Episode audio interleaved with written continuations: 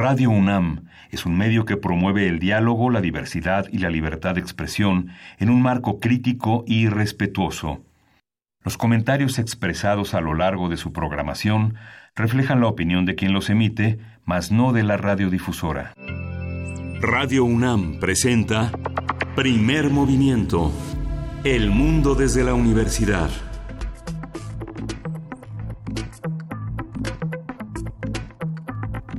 Hola, buenos días. Hoy es lunes 25 de marzo y son las 7.05 de la mañana en punto, con unos cuantos segundos. Berenice Camacho, ¿cómo estás? Hola, muy buenos días, Miguel Ángel Quemain. Iniciamos así dándoles los buenos días de este lunes. Iniciamos la semana con ustedes. Gracias por acompañarnos a través del 96.1 de FM. Gracias a los que nos sintonizan. Eh, y pues bueno, iniciamos con distintas eh, pues, informaciones, con distintos temas. Miguel Ángel Quemain, eh, ¿con qué quisieras arrancar? Con Amilcingo, que traes pero muy bien preparado. Directo. Qué, qué importante, qué necesario reflexionar sobre este espacio este espacio de participación social, ¿no? Pues sí, eh, llama, me llamó la atención que durante este fin de semana se llevaron a cabo elecciones en Amilcingo eh, pues este esta eh, elecciones para para determinar las autoridades comunitarias en esta localidad de Amilcingo, una localidad indígena que pues todos recordamos por su férrea oposición al proyecto de la termoeléctrica de Huexca y de eh, pues en general del proyecto integral Morelos. Este fue un ejercicio de elección a través de usos y costumbres muy interesante esta forma de pues eh, oponerse a los megaproyectos o revisar al menos los megaproyectos que podrían afectar la zona a través de eh, pues esta conformación de y este pues este derecho también la conformación de ejercicios a través de usos y costumbres como fue el caso de Amilcingo este fin de semana. Eh, distintas organizaciones de la sociedad civil incluso la Comisión Nacional de Derechos Humanos se dieron cita se dieron cita ahí en Amilcingo como parte de una misión de observación.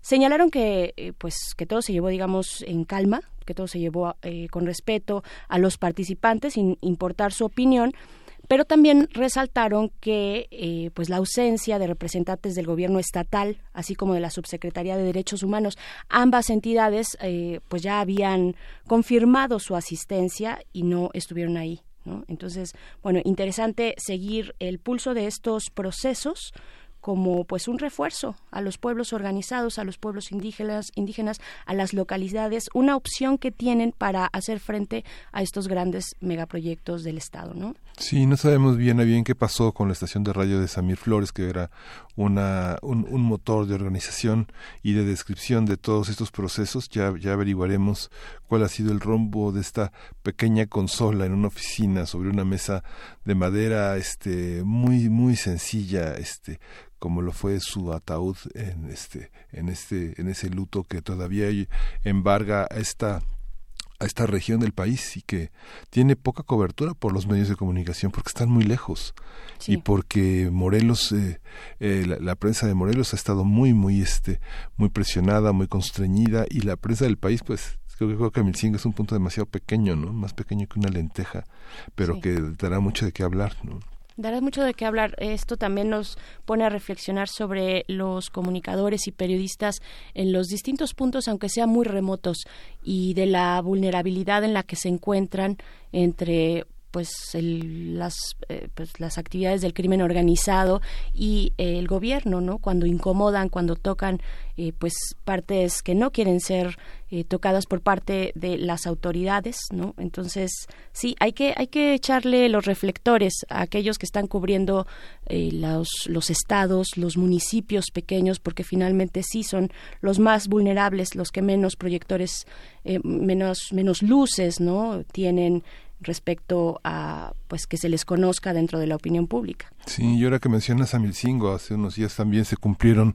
dos años del asesinato de Miroslava Bridge en Ciudad Juárez. Eh, un conjunto de periodistas denunciaron dolo, negligencia en investigación que la Fiscalía General del Estado de Chihuahua hizo, eh, eh, recordaron la negligencia del gobernador Javier Corral para abordar el tema, para señalar que eh, el cártel de los Salazar a bordo de un automóvil Malibu Chevrolet gris la esperaban eh, para asesinarla mientras ella esperaba a, su hijo para llevarla a la escuela y la negligencia del gobernador para actuar de manera eh, rápida y, dar este sentido de protección a unos medios de comunicación eh, que en Ciudad Juárez, que en Chihuahua en general, están tan, tan, tan sacudidos. Lo mismo pasa con Javier. Valdés, que ha sido también una, una, un asesinato que ha quedado impune que se han dicho en los últimos días como su viuda ha sido espiada, como ha sido también presionada y perseguida por no solo por eh, las fuerzas que contribuyeron a su desaparición, a la desaparición de Javier, sino del propio gobierno, ¿no? Y bueno, para todas las personas que nos escuchan de Radio Universidad de Chihuahua, pues las convocamos a que nos digan cómo está el periodismo, cómo se sienten en Chihuahua, cómo cómo se vive una de las carreras eh, más mejor evaluadas que es la carrera de periodismo en ese estado. Este colaboren con nosotros díganos eh, participen en nuestras redes sociales. Nos los escuchamos desde el 105.3 del 106.9 y del 105.7 comentábamos Berenice también el tema el tema esta esta presencia que ha sido enorme en las redes sociales sobre el acoso la denuncia escritores periodistas académicos que sigue distintos gremios. Este fin de semana tuvimos este fenómeno en redes sociales en el que muchas usuarias de Twitter particularmente señalaban haber sido víctimas de acoso o de violencia sexual en distintos ámbitos de la vida pública, de su vida laboral. Eh, algo que empezó en el gremio, como ya comentabas, Miguel Ángel, de las y los escritores, pues rápidamente pasó a otros como el del periodismo, la sociedad civil, ¿no? los activistas, las organizaciones de sociedad civil, eh, por supuesto la academia, el cine, el teatro, con la bandera del icónico Me Too, se atrevieron pues a señalar a personas que consideran sus agresores. Eh, un tema que llama la atención pues vale aquí creo que hablar de él porque e ir, e ir desahogando estos conflictos que tocan muchos aspectos de la vida, de nuestra vida, de la vida de todos nosotros, eh, en tanto que de, las víctimas y de aquellos que, que son señalados, ¿no? Creo que es un tema que desborda las vías judiciales en un primer momento. O sea, se ha hablado mucho y estoy yo muy de acuerdo con la parte del debido proceso hacia quienes son señalados, pero y, también de su presunción de inocencia. Sin embargo, creo que esto se desborda, desborda los canales judiciales. Creo que se tendría que abordar desde otras vías, eh, desde vías tal vez de la prevención, a través de la prevención en los espacios laborales, de darle seguimiento para canalizar eh, pues estos actos en los espacios de trabajo, en la academia, en los espacios eh, pues de los estudiantes, ¿no? impulsar estas campañas de prevención, medidas alternativas y, restaurativas que todavía no existen, que todavía no son contundentes para el tamaño del problema que tenemos, me parece que esa es, esa es una de las vías, porque parece no desahogarse, parece eh, solamente nos quedamos en, este, en esta confrontación eh, y también creo que a las, a las víctimas a las víctimas de acoso y de violencia no les toca garantizar el debido proceso. Sí. O sea, si nos apegamos a, las vías eh, específicamente judiciales, penales, pues no es la víctima la que garantiza el debido proceso. Vaya, parece obvio decirlo, pero es algo que ha salido en las redes sociales, ¿no? ¿Qué, si qué, nos toca como sociedad? ¿Hacia dónde podemos encaminar, encauzar estas demandas que además cuando, cuando surgen remueven cosas muy dolorosas y, y por supuesto que hay una rabia y un encono y pues bueno, es un tema que nos toca a todos y a todas, ¿no? Sí, justamente hemos hablado muchas veces eh, el tema de este libro tan interesante de Marta Lamas que se publicó en Sensontle en el Fondo de Cultura, mm. vale la pena leerlo para entender las diferencias entre Me Too, entre la visión europea, la visión norteamericana y los desarrollos de defensa de la legitimidad y de la denuncia en América Latina. Se llama Acoso, Denuncia Legítima o Victimización, que es un libro polémico de Marta Lamas, pero con una base documental muy importante. Por último, quería mencionar el tema de del, la inauguración del Estadio de los Diablos Rojos que eh, este hombre benefactor aficionado al fútbol, Alfredo Harpelú, eh, eh, ha invitado al presidente de la República a hacerlo y un estadio en el que hace necesario reflexionar sobre el disenso, no los actos de que acompañan a los políticos, los gobernadores, el presidente, y que hay una especie como de ecos matraqueros que este que siempre hacen sentir muy confiado al mandatario de que tiene el consenso. Yo creo que vale la pena reflexionar sobre el sentido de la polarización. Yo creo que si tuviéramos un espíritu menos polarizado, habría un silencio respetuoso cuando las personas toman el micrófono y hablan. Pero si, si, vivimos en un mundo tan polarizado, si se genera la polarización y la respuesta de inmediato es descalificar el abucheo, creo que eso es difícil. Creo que no, creo que la tarea es reconciliar, ¿no? Si eh, amor y paz, entonces amor y paz, ¿no? Yo creo que vale la pena eh, reflexionar sobre este la campañización de los actos públicos, ¿no? Por supuesto, y eso que han señalado tanto los gobernadores como una necesidad de este de tener respeto. Así es, sí, este, pues de pronto declaraciones tal vez innecesarias en espacios que no lo ameritan o que simplemente tienen otro otras características eh, y pues bueno así les damos la bienvenida. Gracias gracias por estar aquí. Qué vamos a tener el día de hoy Miguel Ángel tenemos eh, tenemos eh, ciencia vamos a hablar del premio Abel de matemáticas a Karen Uhlenbeck. Vamos a conversar con la doctora Luz de Luz de Teresa doctora en matemáticas aplicadas por la Universidad Complutense de Madrid. Ella es investigadora del Instituto de Matemáticas de la UNAM. Así es y también vamos a tener un taller de guionismo dibujando una historia.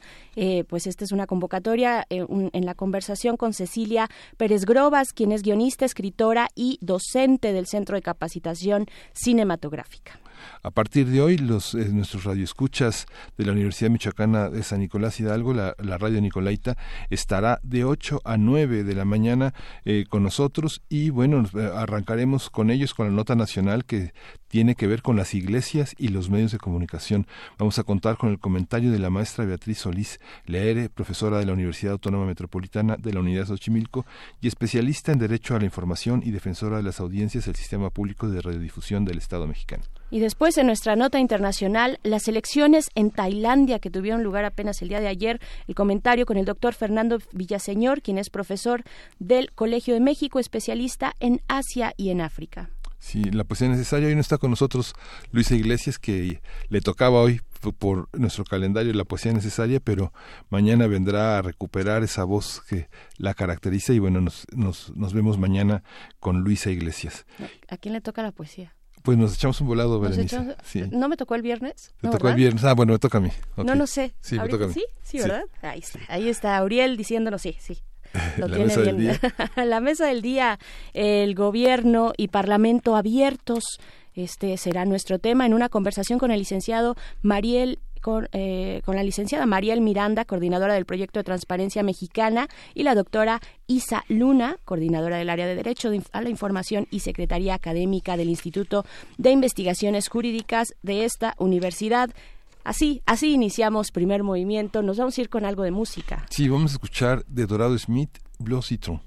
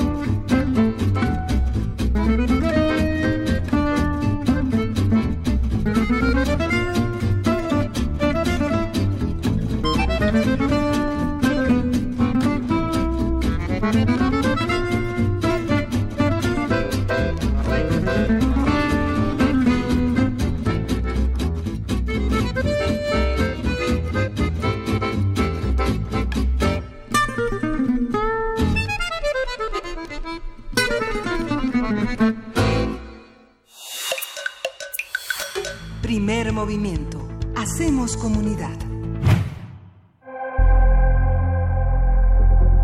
Lunes de Ciencia. En el año 2002, el gobierno noruego creó el premio Abel para celebrar el bicentenario del nacimiento del matemático Niels Henrik Abel, quien murió a los 26 años de edad de una tuberculosis. Este premio, considerado el Nobel de las Matemáticas, está dotado con 620 mil euros y se entrega anualmente tras una selección hecha por un comité de cinco matemáticos de varios países. Desde 2003 hasta 2018 todos los ganadores habían sido hombres, en total 16, pero este año el jurado decidió otorgar por primera vez el premio Abel a una mujer, Karen Uhlenbeck, una matemática estadounidense reconocida por su lucha a favor de la igualdad y eh, de género en las ciencias y en las matemáticas. En recientes entrevistas, Uhlenbeck ha contado que cuando empezó a buscar trabajo hace medio siglo, la respuesta era que nadie contrataba a mujeres matemáticas porque debían estar en casa y tener, tener bebés. Karen Uhlenbeck es originaria de Cleveland, tiene 76 años, es profesora emérita de la Universidad de Texas y su trabajo ha revolucionado la frontera entre la física y las matemáticas con aplicaciones en campos como la teoría de cuerdas y la geometría del espacio-tiempo. Conversaremos sobre este premio, lo que significa y lo que implica que en 17 años eh, de premios, de premiaciones, Uhlenbeck sea la primera mujer que lo gana. Nos acompaña la doctora Luz de Teresa, doctora en Matemáticas Aplicadas por la Universidad Complutense de Madrid, investigadora en el Instituto de Matemáticas de la Universidad. Bienvenida, doctora Luz Teresa. Buenos días. Buenos días, ¿cómo están? Muy bien, muchas gracias por conversar con nosotros sobre este premio, este premio pues poco poco conocido para los que no nos encontramos en el gremio científico, pero tiene una relevancia eh, fundamental. ¿Qué, qué, ¿En qué consiste este premio? ¿Cuál es su eco en la comunidad científica? Bueno, ya lo dijeron ustedes, es el equivalente al Nobel en matemáticas, porque no existe un premio Nobel de matemáticas. Existía antes, bueno, y sigue existiendo, un premio que es la medalla Fields, pero es para jóvenes, es para menores de 40 años, o sea, es gente que está empezando a destacar en el área, pero no es para una trayectoria de vida. Entonces, en 2002 se crea este premio que es realmente equivalente al Nobel en cuanto a que es para una trayectoria de vida y eh, pues es muy importante, o sea, es el premio más importante que puede uno recibir en matemáticas. ¿Qué premia que se le haya pasado al Nobel? ¿Por qué no está en el Nobel y de estar en el Nobel se premiaría lo mismo? Este, el, el comité internacional en el terreno de los comités internacionales en el terreno de matemáticas valoran lo mismo en todas partes? Yo creo que sí, que se premiaría lo mismo. No sé por qué no está en el Nobel. O sea, parece que al Nobel no se le ocurrió. Hay muchas leyendas al respecto. Pero bueno, lo que sí es que no se le ocurrió crear un Nobel en matemáticas. Parece que desde el 1897 eh, un matemático que se llama Lee propuso que se creara esta medalla Abel pero bueno, por circunstancias entre eh, Suecia y Noruega no se hizo. Eh, es hasta 2002 que se crea. Pero sí, la idea es equivalente al Nobel. No tiene el prestigio para la gente ¿no? De que es hablar del Nobel, pues porque solamente está en matemáticas, entonces lo conocemos los matemáticos esencialmente, pero está muy bien que ya estemos hablando de este tema en Radio NAM. Sí, sí, por supuesto, ¿no? Bueno, nos habíamos tardado, me parece.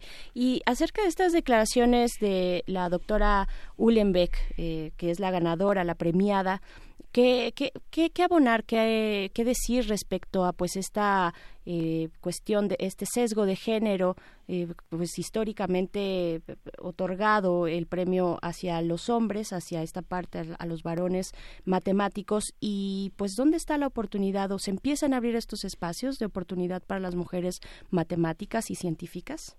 Miren, yo creo que se empiezan a abrir esos espacios, es muy sorprendente que eh, Uhlenbeck es la segunda mujer que da una conferencia plenaria en el Congreso Mundial de Matemáticas, que se realiza cada cuatro años desde 1897. La primera mujer fue Emmy Netter, eh, dio una conferencia plenaria en 1932, y la siguiente fue Karen Uhlenbeck en 1990 es decir, pasaron todos los años del mundo, ¿no? Este, para volver a tener una mujer plenarista. Y a mí así de mi área, nada más sin buscar, se me ocurre, por ejemplo, Olga Ladishenskaya, que podría haber dado una conferencia plenaria, digamos que es en que estuvo activa entre el 32 y el 90 por ahí, quizás más, una mujer impresionante con unos resultados impresionantes en matemáticas y sin embargo nunca le invitaron a una conferencia plenaria. Una alumna suya sí fue conferencista invitada en el Congreso Mundial, pero no fue plenarista. Entonces, pues es muy sorprendente el que con grandes mujeres matemáticas no hayan sido invitadas ni siquiera a dar una conferencia plenaria en el Congreso Mundial, pues menos a tener premios. Eh, ya hace cuatro o cinco años hubo la primera mujer que tuvo una medalla Field eh, en matemáticas, que es nada más para matemáticas. Este también fue la primera mujer, entonces empieza a modificarse un poco el ambiente en cuanto a que las mujeres sí pueden obtener eh, estos premios. Pero pues es un proceso largo y el cambiar el sesgo de género es muy, muy difícil. Todos tenemos que trabajar para que se reconozca que las mujeres podemos hacer matemáticas, podemos tener premios en matemáticas, podemos ser buenas científicas y como digo, matemáticas también es físicas o químicas, ¿no? O sea, no solamente es algo que le corresponde a las matemáticas o a las ingenieras, ¿no? Hay poco reconocimiento a mujeres ingenieras también. Eh, en general, en la ciencia hay el mito de que las mujeres no podemos hacer ciencia dura, lo cual no es cierto. Ahí está Uhlenbeck, ¿no? Como una de muchas. Hay muchas mujeres brillantes en matemáticas en México tenemos, por ejemplo, a Mónica Clapp, que acaba de recibir el Premio Nacional de Ciencias. Es una mujer también impresionante. Eh, sus resultados son impresionantes en matemáticas. Y bueno, ahí vamos, ¿no? Poquito a poquito. ¿En qué consisten los resultados en, en matemáticas? ¿Cómo un, un, investigador se coloca en una comunidad científica y está eh, en las posibilidades de aportar nuevos temas, nuevas discusiones, nuevas preguntas. ¿Cómo, cómo se da este proceso? ¿Es, ¿Es algo que aparece como en el marco de una especie de azar o hay algo que se va, con, se va conjugando lentamente como un proceso creativo? No, pues de azar no tiene nada. Es como pensar que un escritor escribe por azar o un pintor pinta por azar. O sea, hay un trabajo atrás de años, es una formación muy, muy profunda, o sea, llegar a tener resultados originales en matemáticas en casi todas las áreas implica eh, muchas, muchas, muchas horas de trabajo y muchas horas de discusión. Nosotros no tenemos laboratorios, pero parte de nuestros laboratorios es sentarnos a hablar con otros colegas, discutir de caminos, posibilidades, este, ir construyendo. Las matemáticas se van construyendo día a día, no están hechas. Lo que nos enseñaron en, en nuestra educación básica es prácticamente que uno agarra una fórmula y ahí sale todo, y pues no es así. O sea, hay muchísimas preguntas abiertas en matemáticas, se van construyendo respuestas poco a poco, es como si yo la imagen que les puedo dar es como si uno juega ajedrez, tiene unas reglas fijas en el ajedrez, pero se puede ir inventando partidas, ¿no? Y como tú empiezas a jugar con alguien, pues va saliendo una partida distinta. Así, pero más complejo, son las matemáticas. Y hay muchas preguntas que están abiertas, que a veces no tenemos las herramientas para contestar las preguntas. Hay problemas abiertos desde hace miles, no miles no, pero bueno, cientos de años. No, cientos de años. ¿No? Este, muchos años. Este, y a veces pues podemos tener una intuición de que si eso es verdad o eso es falso, pero no sabemos demostrarlo y hasta que no se demuestra no se puede responder, ¿no? El no sé no es una respuesta en matemáticas. La respuesta es si es cierto o no es cierto y muchas veces llegar a esas respuestas es muy muy complicado porque no tenemos las herramientas matemáticas que permiten llegar a esos resultados. Entonces, eh, pues digamos, por lo que usted dice, hay una hay una parte en el sistema educativo que qué sistema educativo sería el más propicio para esto tenemos un sistema donde alguien se sienta eh, a escuchar y otro habla no digamos que sería que, qué sistema en qué sistema educativo cabría la formación de matemáticos que se sientan a discutir con otro sobre preguntas que se hacen eh, de una manera tan argumentada o tan eh, pues no sé en qué sistema educativo pero la cuestión es en vez de dar recetas de cocina para resolver las cosas, dar libertad y dejar que los niños piensen en cómo se puede resolver cierto problema y que no importa si cuentas con los dedos o si cuentas de 5 en 5 o si cuentas de 10 en 10, estás contando y todo se vale, o sea, mientras lo hagas correctamente. Hay a veces demasiada rigidez en cómo se quiere que se hagan las matemáticas cuando estás en matemáticas elementales y no se permite llegar al mismo resultado por caminos distintos. Hay un camino, ¿no? Más o menos nos enseñan eso. Sí. Y no es verdad, hay muchos caminos, muchísimos caminos, bueno, a veces no son muchos, pero sí el razonamiento que uno tiene puede llevar a un resultado y otro alumno pues usa otro razonamiento y el resultado es igualmente correcto. Y esa parte de las matemáticas, donde hay una reflexión en torno a los problemas, donde uno se sienta a pensar, donde uno experimenta con las cosas, no está en el sistema educativo en México, pero en casi ningún lado del mundo hay esa esa parte reflexiva, ¿no? Este tampoco soy especialista en educación, pero sí sé que mis alumnos pues llegan por caminos distintos al mismo resultado y a veces te sorprenden con las cosas que están haciendo, ¿no? A mí jamás se me habría ocurrido ese camino. Claro. Y todos sabemos, todos sabemos, y aquellos que nos escuchan, ojalá que sean también muchos niños y niñas que van ahorita a la escuela, que todavía nos alcanzan a escuchar, que, eh, pues bueno, que esta parte que nos comenta doctora Luz de Teresa, esta parte de pues una investigación rígida, por lo menos una enseñanza muy rígida, nos basamos en la fórmula y no nos movemos de ahí y además tememos movernos de ahí porque, porque pues no hay posibilidades para, no hay, no hay un marco que pueda cubrir esas posibilidades de salirse de la fórmula. ¿Qué papel ¿qué papel juega la originalidad ya en estas grandes ligas? Eh, ¿hay, ¿Hay respuestas todavía sin contestar? ¿Hay hipótesis que sean un dolor de cabeza tal vez para para los para el gremio y antiguas hipótesis temas que, que están ahí que no se han resuelto y que son para todos digamos como el santo grial de las matemáticas bueno hay algunas este que se establecen bueno hay eh, David Hilbert establece en 1990 que es uno de los primeros congresos mundiales de matemáticas, una serie de problemas abiertos que creo que se han contestado uno o dos, muy pocos resultados de, de los problemas que él propone, los problemas del milenio, este, pero hay, eh, en, por ejemplo, en mi campo, eh, que se trabaja con eh, modelos de la física, o sea, yo trabajo en un área donde se está trabajando con modelos que representan fenómenos físicos. Hay una ecuación que se llama Navier-Stokes que nos da muchos dolores de cabeza y donde hay muchísimas preguntas abiertas.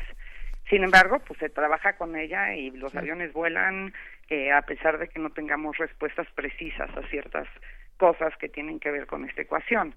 Eh, hay problemas abiertos muchísimos y van surgiendo nuevos problemas porque parte de las matemáticas pues vienen de modelos de la realidad. Entonces, conforme va avanzando la técnica, conforme va avanzando eh, la tecnología o ciertos modelos biológicos que se están trabajando mucho con matemáticas, pues empiezan a surgir preguntas muy importantes en matemáticas relacionadas con esos modelos. Y luego en la matemática muy teórica, pues siempre hay un escalón que subir, ¿no? Siempre hay una pregunta nueva que formularse. Es algo que se va construyendo, eh, pues, con la historia del pensamiento humano. Va avanzando y va avanzando y va avanzando y tenemos nuevas preguntas, ¿no? Al respecto. Claro. ¿Cómo llegan los estudiantes a la, a la licenciatura y cómo cómo llegan modificados al posgrado y justamente se entregan los resultados de, eh, de, la admisión en la, en la universidad. Hoy este, se van a, resolver nuevos, van, van, a llegar nuevos estudiantes, nuevos, nuevas maneras de pensar, eh, muchas materias, entre ellas las matemáticas. ¿Cómo llegan a la licenciatura, doctora? ¿Cómo se, cómo se modifica de la licenciatura al posgrado la actitud de los jóvenes? No, bueno, va cambiando muchísimo. O sea, el, los primeros semestres eh, los muchachos no tienen la capacidad de abstracción que van adquiriendo no a lo largo de la carrera eh, les cuesta mucho eh, demostrar pasar de lo intuitivo a lo formal, es, es una de las grandes labores que tenemos aquí en la facultad, ¿no? Pasar de lo intuitivo a lo formal, mm. el decir eso que creo que sí funciona, tengo que demostrar que sí es verdad o que no es verdad, o sea, cómo le hago, o sea, inclusive ciertas eh, cuantificadores lógicos les cuesta muchísimo trabajo utilizarlos y entender cómo funcionan y el salto de los primeros primeros segundos semestres, incluso el primer semestre a segundo semestre se ve cómo ya empiezan a cambiar su forma de pensar. Y hacia el posgrado, pues es toda la diferencia, ¿no? Totalmente distinto. Claro, y doctora, y regresando a la galardonada Karen Uhlenbeck, ¿por qué, ¿por qué le dieron este premio? ¿Qué hay en su investigación? ¿Cuál es la relevancia de que una mujer eh, haya obtenido este galardón, este Nobel de las Matemáticas, el premio Abel de Matemáticas? Bueno, yo creo que su trabajo es tan importante siendo mujer o siendo hombre, no importa. Ahí, lo que es importante es que se le reconozca siendo mujer, que antes no se le reconocía, ¿no? O sea, no se nos reconocían las mujeres o ha costado mucho trabajo incluso tener candidatas porque pues no es lo primero que se les ocurre, ¿no? Claro. Este, y su trabajo pues bueno, tiene tiene tres temas principales en su investigación. Eh, uno que es quizás el más fácil de explicar, es lo que se llama dentro del cálculo de variaciones y eso es un área que busca encontrar equilibrios respecto a ciertas medidas físicas, eh, como puede ser la energía, o sea, que se conserve cierto equilibrio, ¿no? Dentro de un sistema físico.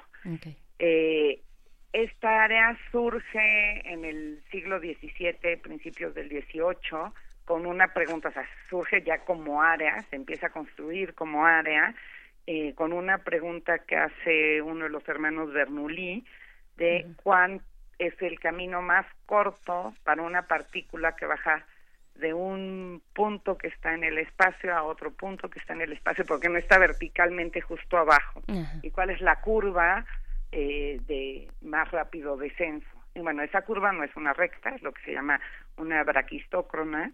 Eso uno lo puede ver, es como se cuelgan los cables de, de luz, ¿no? Es la forma que adquieren los cables de luz. O se pueden meter a ver en internet si les gusta braquistócrona y hay cosas de Gaudí, por ejemplo, el arquitecto catalán, eh, donde utiliza esta curva en, en toda su arquitectura, es muy bonito.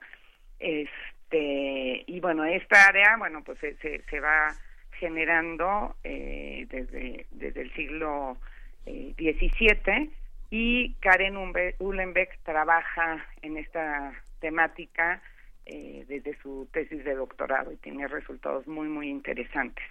Pero también trabaja en, en un área de, digamos que se llama topología, que es eh, más difícil de explicar por teléfono. Necesitaría un pizarrón por lo menos para hacer un dibujo. y, ni así aseguramos la diferencia entre una dona y eh, un bolillo, no en la forma y no en el sabor, o sea, no, no solamente en la masa y en el sabor, sino que la dona tiene un hoyo en medio y el bolillo no. Okay. ¿Sí? Okay, Entonces, esos son objetos matemáticos distintos. ¿Sí? Muy bien este eh, que es que es el eh, es un área que se llama topología. Y bueno y tiene otros otros otros trabajos muy importantes donde eh, busca o sea de nuevo son equilibrios en el espacio por ejemplo de un como de una liga que no está en tensión no o sea como como una liga que uno coloca en el espacio pues si nadie jala de ningún lado está en equilibrio ¿no? pues trabaja como con ese tipo de, de cosas que están relacionadas con la física y pues sus, aportaciones son muy importantes en estas áreas. Entonces, bueno, pues da un salto muy importante en, eh, en los avances, ¿no? En las preguntas de estas áreas. Claro. Y desde, desde la facultad, volviendo a lo que sí podemos entender, este, doctora, porque qué barbaridad, eh, desde precisamente ese punto, el punto de la pedagogía de la matemática a niveles básicos, ¿no? Eh, hay, hay esfuerzos por parte del instituto o de las facultades de ciencias para eh, proyectos, tal vez programas, para pues abrir caminos en la educación matemática básica con otros paradigmas, tal vez con, derribando ciertas estructuras muy rígidas de la enseñanza matemática? Sí, hay muchísimo trabajo. Tengo muchísimos colegas que han trabajado en, cosas que tienen que ver más con didáctica. Ahí pueden encontrar páginas, por ejemplo, en la página de la, del Instituto de Matemáticas hay cuestiones didácticas, este, desde desde muy básicas de geometría para para niños más o menos chicos hasta cuestiones de cómo aprender, para hacer ejercicios en línea para muchachos ya de la prepa, ¿no? Cuestiones de álgebra, de geometría, de cónicas, de cosas así, o sea, elipses, este, parábolas, hipérbolas, pueden encontrar en, en la página del Instituto de Matemáticas, ahí pueden encontrar toda una parte de, de matemáticas escolares, digamos, vistas desde otro punto de vista. Después hay un trabajo eh, muy importante de bueno de acercar las matemáticas de una manera distinta a, a la gente. Se hace un festival de matemáticas en el en Chapultepec una vez al año. No sé las fechas cuándo es. Este y lo estamos haciendo también en Oaxaca. Se están haciendo festivales y hay grupos de divulgadores en el país hay uno en Guanajuato muy importante por ejemplo que hacen intentan acercar las matemáticas a la gente de una manera eh, no rígida, en, no en los parámetros escolares, digamos, ¿no? Este, que se nos enseña es acercar las matemáticas. Y luego, bueno, yo soy actualmente la presidenta de la Sociedad Matemática Mexicana. Hay un esfuerzo muy grande en todo el país donde se eh, organizan Olimpiadas de Matemáticas. Y, y, son una forma distinta de acercarse a las matemáticas y en esa participan pues niños desde eh, los últimos años de la primaria para las Olimpiadas de Educación Básica, primaria y secundaria, y luego hay los de nivel eh, bachillerato y ese pues es un esfuerzo que lleva 32 años. Entonces, bueno, hace mucho tiempo que estamos involucrados. Las niñas tienen una gran representación de escuelas públicas en la Olimpiada de Matemáticas. Eh, sí, sí hay escuelas públicas en la Olimpiada de, Matemáticas, también hay privadas, niños que destacan en, de todas partes del país. En Oaxaca hay un esfuerzo impresionante, en Yucatán también. En Yucatán incluso hay etapas de la Olimpiada que se pueden presentar en maya lo cual es súper bonito, ¿no? Porque es acercar eh, realmente a todas las comunidades las matemáticas. O sea, que hay de todo. ¿no? Oiga, doctora, y en la, en, la, en la, cultura indígena, en las maneras de nombrar, de contar, de abstraer los números, ¿hay alguna particularidad que se tome en cuenta en esta configuración de la matemática? Eh, ¿hay, ¿Hay una matemática occidental? ¿Existe eso? Ay, ya me estás preguntando cosas muy complicadas. Y apenas son, no son ni las 8 de la mañana, doctora. Bueno, ¿hay alguna particularidad en el pensamiento abstracto matemático indígena entre nosotros, en el mundo mexicano? Bueno, pues el, el cero existía entre los mayas, por ejemplo, cosa que este históricamente pues en, no sé en China no había cero no en otros lugares no había en China a lo mejor sí estoy a lo mejor me estoy equivocando este no existía el cero, ¿no? Como, como, como, concepto. Este, y en los mayas sí había un cero. Eso es este, particular eh, de los mayas. Claro. Este, ellos contaban en base 20, pero es muy normal. ¿Qué quiere decir en base 20? Bueno, nosotros usamos lo que se llama la base 10 porque tenemos 10 dedos de la mano y era lo que veíamos pero pues en realidad también tenemos 20 dedos contando los dedos de los pies. Claro, claro. En un ambiente pues, tropical se presta andar descalzo, ¿no? También. Exacto. Entonces, pues la base 20 era la que utilizaban los mayas. Es una diferencia. Mm, Sí, al final, bueno, es lo mismo, puedes usar la base que quieras. es entre contar en la hamaca y contar en la silla. ¿Eh? Pues usamos, en las computadoras lo que se usa es base 2, es ceros y uno, ceros y uno, ceros y uno, o sea, no hay más números. y con eso representas cualquier número. Claro, el sistema binario. Es más largo de contar, porque, ¿no? O sea, vas, vas, nada más tienes, imagínate que nada más puedes escribir con ceros y unos cualquier número. Sí. Bueno, pues es mucho más largo, ¿no? Siempre te quedan cadenas mucho más largas. Pero si lo entiendes, pues quiere decir exactamente lo mismo que usar base 10. Usar base 10 quiere decir que cuando pasas a la decena pones un 1 y un 0, como lo escribimos en el orden que tenemos, ¿no? Tenemos 10 dígitos. Claro. Cuando pasas a, base 10 quiere decir que pones un 1 y un 0 porque ya no tienes más números que usar. Claro. ¿Eh? Ay, doctora, pues ha sido un placer verdaderamente. Tenemos que volver a conversar muchas veces. No, no, no, para nada, no, para nada. Yo creo que nos ha estimulado mucha, mucha, mucho la, curiosidad, el interés y, y se pone pues de manifiesto pues todos los huecos que, que se pueden llenar de una manera tan creativa y tan, y tan divertida, ¿no? Es, es algo muy, muy interesante. Le, agradecemos muchísimo, de verdad, esta, pues esta conversación. por permitirme hablar en Radio UNAM. Y tiene que regresar, porque las matemáticas tienen que tener un lugar aquí importante. Claro que sí. Ojalá, ojalá nos inviten a más matemáticos. Sí, muchas gracias, doctora. Gracias, hasta luego. La doctora Luz de Teresa, doctora en matemáticas aplicadas, investigadora en el Instituto de Matemáticas de la Universidad. Vámonos con música, ¿no? Vamos a escuchar de Esra Collective, el filósofo.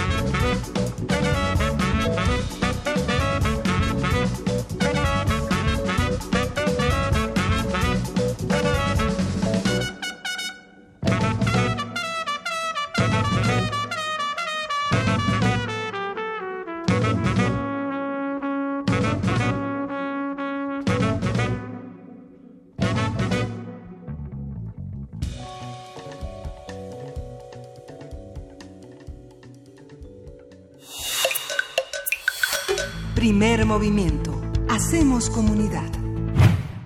Seguimos aquí en primer movimiento cuando son las 7 con 50 minutos, ya 10 para las 8 en este lunes 25 de marzo y queremos invitarles al taller de guionismo dibujando una historia que impartirá el Instituto Mora. Para hablar del mismo está en la línea Cecilia Pérez Grobas, quien es guionista, escritora y docente del Centro de Capacitación Cinematográfica. Eh, y pues bueno, te damos la bienvenida Cecilia, muchas gracias por venir a platicarnos de este taller. Buenos días, te saludamos Miguel Ángel Quemain y Berenice Camacho. Buenos días, Berenice, mucho gusto. Al contrario, igualmente, eh, gusto, gusto platicar contigo de este taller. De este taller, cuéntanos en qué consiste un taller de guionismo dibujando una historia.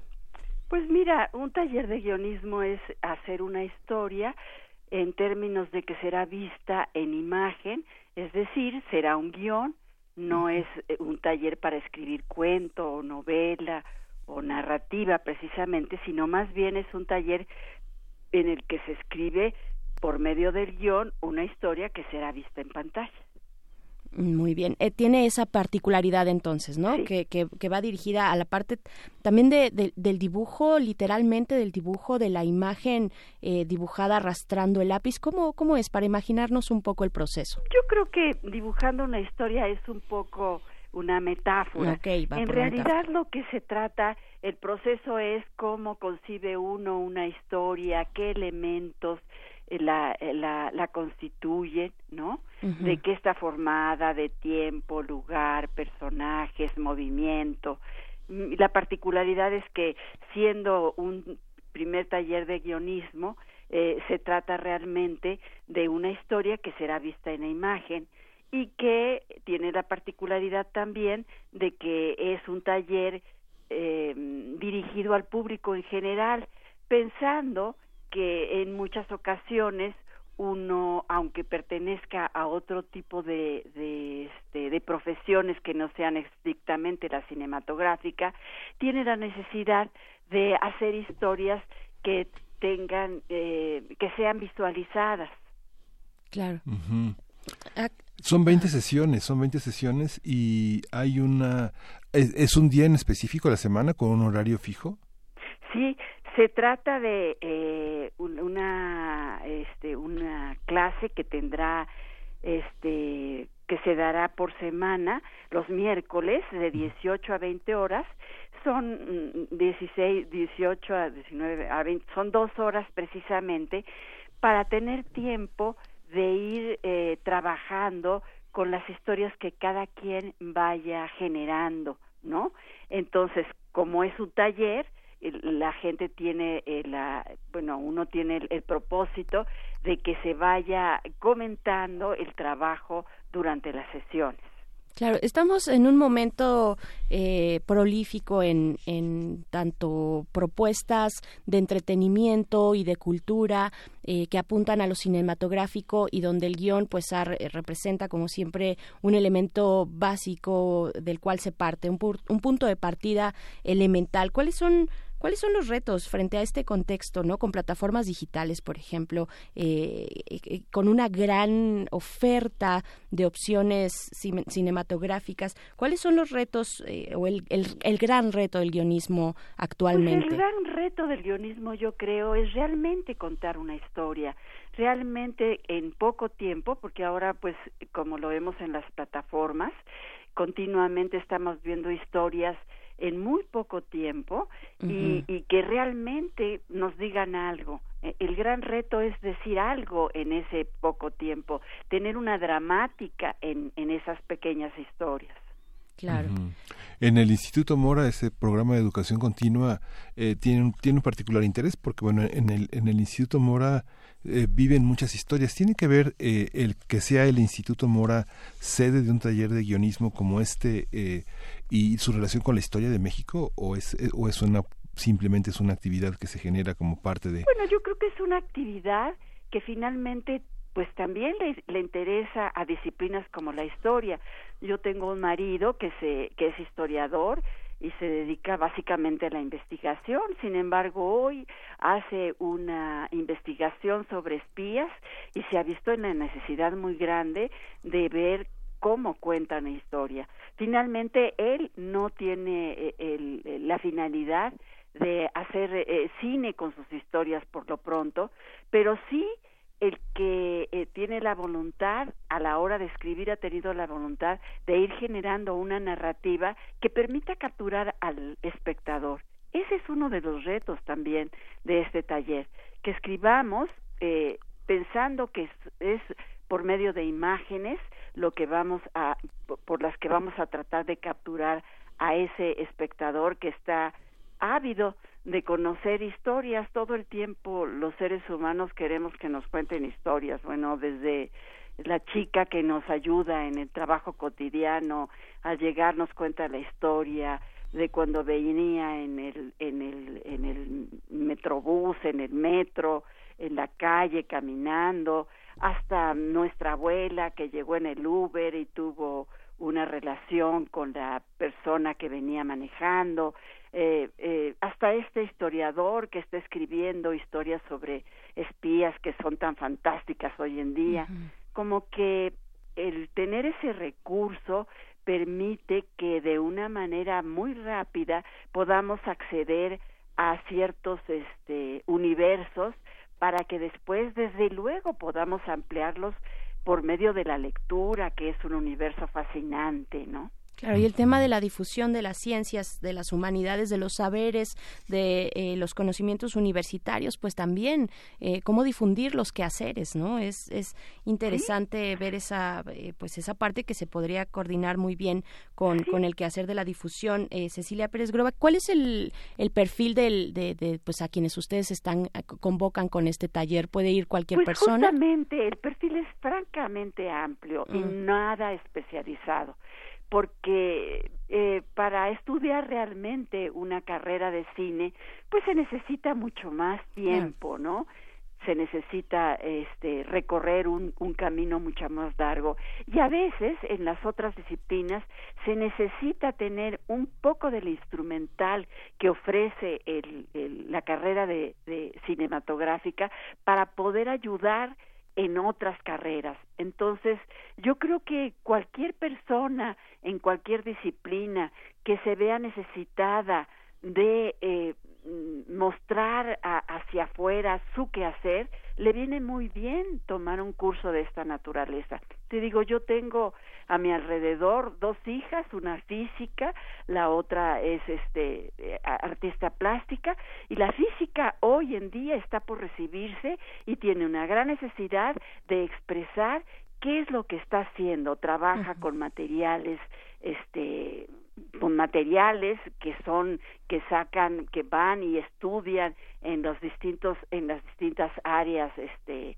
prehispánicas y, en los murales y, y, y va descubriendo qué tipo de experimentación tiene que hacer para de qué tipo de este pues que si son nahuas, otihuacanos, que si son, de dónde provienen estas cosas y muy bien le va en, en un momento dado darse este el lujo, porque parecería un lujo y después resulta una práctica fabulosa el poder contar una pequeña historia que haga este conocer su trabajo y valorarlo a muchas personas que ni siquiera pueden acceder a él de una manera mucho más sistemática, ¿no? Por supuesto, todas las historias son susceptibles de ser guionizadas, de ser presentadas para el interés de quien las va a escuchar. Eh, Cecilia Pérez Groba, por favor recuérdanos cuáles son las coordenadas de este taller de guionismo dibujando una historia, es decir, cuándo, a dónde nos podemos acercar para obtener más información. Eh, Mira, la apertura de la convocatoria se dio el 28 de enero de, de este año, se cierra el 29 de marzo. El inicio del taller es el 3 de abril. El cierre del taller será el 12 de junio. Eh, se pueden eh, informar en educación continua con la maestra Fabiola Gómez Bautista. El teléfono es 55 98 37 77. La extensión es 1309. Mm, la inversión para tomar este taller pues es muy muy accesible. La matrícula mínima para para presentarse son 10 personas. Eh, eh, no sé qué más quisieras eh, que te Yo creo que con eso hay que apurarse porque el viernes termina y es cupo limitado. Es cupo limitado, es el, el, mínimo son 10 personas y pues como se trata de un taller, tampoco pueden ser 58, ¿verdad? Por supuesto. Pues muchísimas gracias, eh, Cecilia Pérez Groba, por invitarnos a este taller de guionismo dibujando una historia. Nada más les recordamos, se llevará a cabo del 3 de abril al 12 de junio, todos los miércoles de las 6 a las 8 de la noche, de 18 a 20 horas, y pueden acercarse para más informes con la maestra Fabiola Gómez Bautista. El teléfono es 5598 3777 en la extensión 1309. Muchísimas gracias. Ay, te agradezco mucho tu atención y ojalá y el público en general eh, se anime porque es realmente algo muy divertido y muy este pues sí, que a todos nos hace sentir de alguna manera la posibilidad de entrar en vidas de otros quizá no las que nosotros tuvimos y que nos pueden este, acercar y aproximar a muchas personas. Perfecto, pues ahí está la invitación. Gracias, Cecilia Pérez. Agradezco tu atención. Pues vámonos, vámonos, porque ya terminó la primera hora de primer movimiento. Hacemos un corte y volvemos. Síguenos en redes sociales. Encuéntranos en Facebook como Primer Movimiento y en Twitter como arroba PMovimiento. Hagamos comunidad.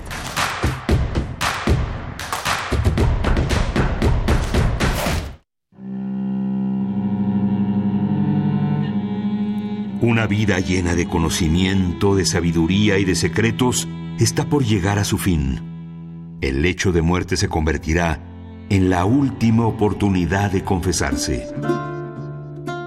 Lunes de Teatro de Radio UNAM te invita a conocer los secretos del Cali Escrima en el montaje La Abadesa, dramaturgia y dirección Jorge Gidi. Todos los lunes de marzo a las 20 horas en la sala Julián Carrillo de Radio UNAM. Adolfo Prieto 133, Colonia del Valle, cerca del Metrobús Amores. Entrada libre. Si guardaras un secreto tan grande, ¿lo heredarías a alguien más o preferirías llevártelo a la tumba? Radio UNAM. Experiencia sonora.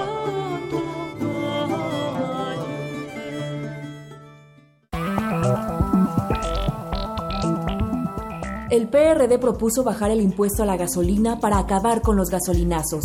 Morena, que es mayoría en el Congreso, votó no a nuestra propuesta. Seguiremos luchando para acabar con los gasolinazos. Sí es posible que el precio de la gasolina baje ya. Trabajemos juntos, no hay pretextos. Exige a los diputados de Morena que apoyen la propuesta del PRD y terminemos con los gasolinazos. PRD. Nueve de cada diez incendios forestales son provocados por actividades humanas. Si enciendes una fogata en el bosque o en la selva, hazlo en un espacio alejado de árboles, troncos, pasto y hojarasca. Antes de irte, asegúrate de apagarla completamente. Si ves un incendio forestal, repórtalo al 911 o al 01800 4623 6346. Prevenirlo es más fácil que combatirlo. Sistema Nacional de Protección Civil. Gobierno de México. ¿Tú cómo escuchabas música antes de Spotify, iTunes y YouTube? Sí, nosotros también ocupamos un Disman. Hace 10 años, la tecnología era diferente y así empezamos a compartir cultura para llevar. Gracias por ser parte de la primera década de descargacultura.unam. Soy Eduardo Antonio Parra. Muchas felicidades a Descarga Cultura por sus 10 años de existencia. Es un sitio interesantísimo y a todos los que lo usan, que sigan bajando para que siga existiendo este sitio y que se siga nutriendo siempre. Muchas felicidades otra vez. Celebramos 10 años contigo. En la UNAM se escriben historias de éxito en Fundación UNAM hacemos que estas historias sean posibles ya que becamos anualmente a más de 68 mil universitarios. Súmate 5340-0904 o en www.funam.mx. Contigo hacemos posible lo imposible. Queremos escucharte. Llámanos al 55 36 43 39 y al 55 36 89 89. Primer movimiento. Hacemos comunidad. Son las 8 de la mañana con 5 minutos y queremos dar la bienvenida por primera vez en estas frecuencias a los radioescuchas, a quienes nos sintonizan a partir de hoy de 8 a 9 de la mañana en la Universidad Michoacana de San Nicolás de Hidalgo. La radio Nicolaita transmite por el 104.3 en Morelia. Les damos la bienvenida. Gracias, gracias por eh, pues sintonizarnos, por esperemos que eh, cada día, cada mañana se acerquen a esta frecuencia del 104.3 allá en Morelia, porque nos va a dar mucho gusto hacer comunidad también con ustedes. Así es que, pues ahí está la bienvenida. Sí, vamos a tener una, una hora con ustedes, pero primer movimiento arranca desde las 7 de la mañana con una, con una programación muy interesante y continúa después de, la 9 de, la, de las 9 de la mañana que nos despedimos de ustedes eh, firmemente eh, tres horas de, transmisión y que bueno va a estar a la mano esta esta aprobada de primer movimiento para la comunidad de Michoacán en esta universidad tan importante no tan tan con una larga historia una historia accidentada pero que representa uno de los máximos valores de las defensas de la libertad de expresión de la libertad de pensamiento una universidad fundada en sus antecedentes en 1540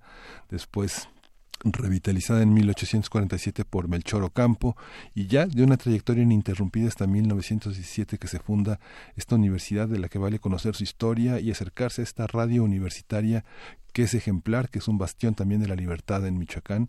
Eh, participen con nosotros, háganos sugerencias, díganos qué pasa en esa en ese en ese en ese mundo tan importante tan fecundo tan complejo que es eh, Michoacán así es sí si después de las nueve de la mañana ustedes quieren seguir en frecuencia también nos pueden encontrar descargando la app de Radio UNAM la aplicación de Radio UNAM o si no en cualquiera de las eh, pues aplicaciones que transmiten el FM la radio FM eh, está eh, aplicaciones tipo TuneIn, por ejemplo, ahí podemos estar, o directamente en la página radio.unam.mx, ahí también nos pueden sintonizar. Gracias de nuevo y pues bueno, vamos eh, lo que nos lo que sigue, lo que sigue todavía en esta segunda hora de primer movimiento vamos a hablar de la Iglesia, la Iglesia en México y los medios de comunicación en nuestra nota nacional con la maestra Beatriz Solís Leré, profesora de la Universidad Autónoma Metropolitana en su unidad Xochimilco.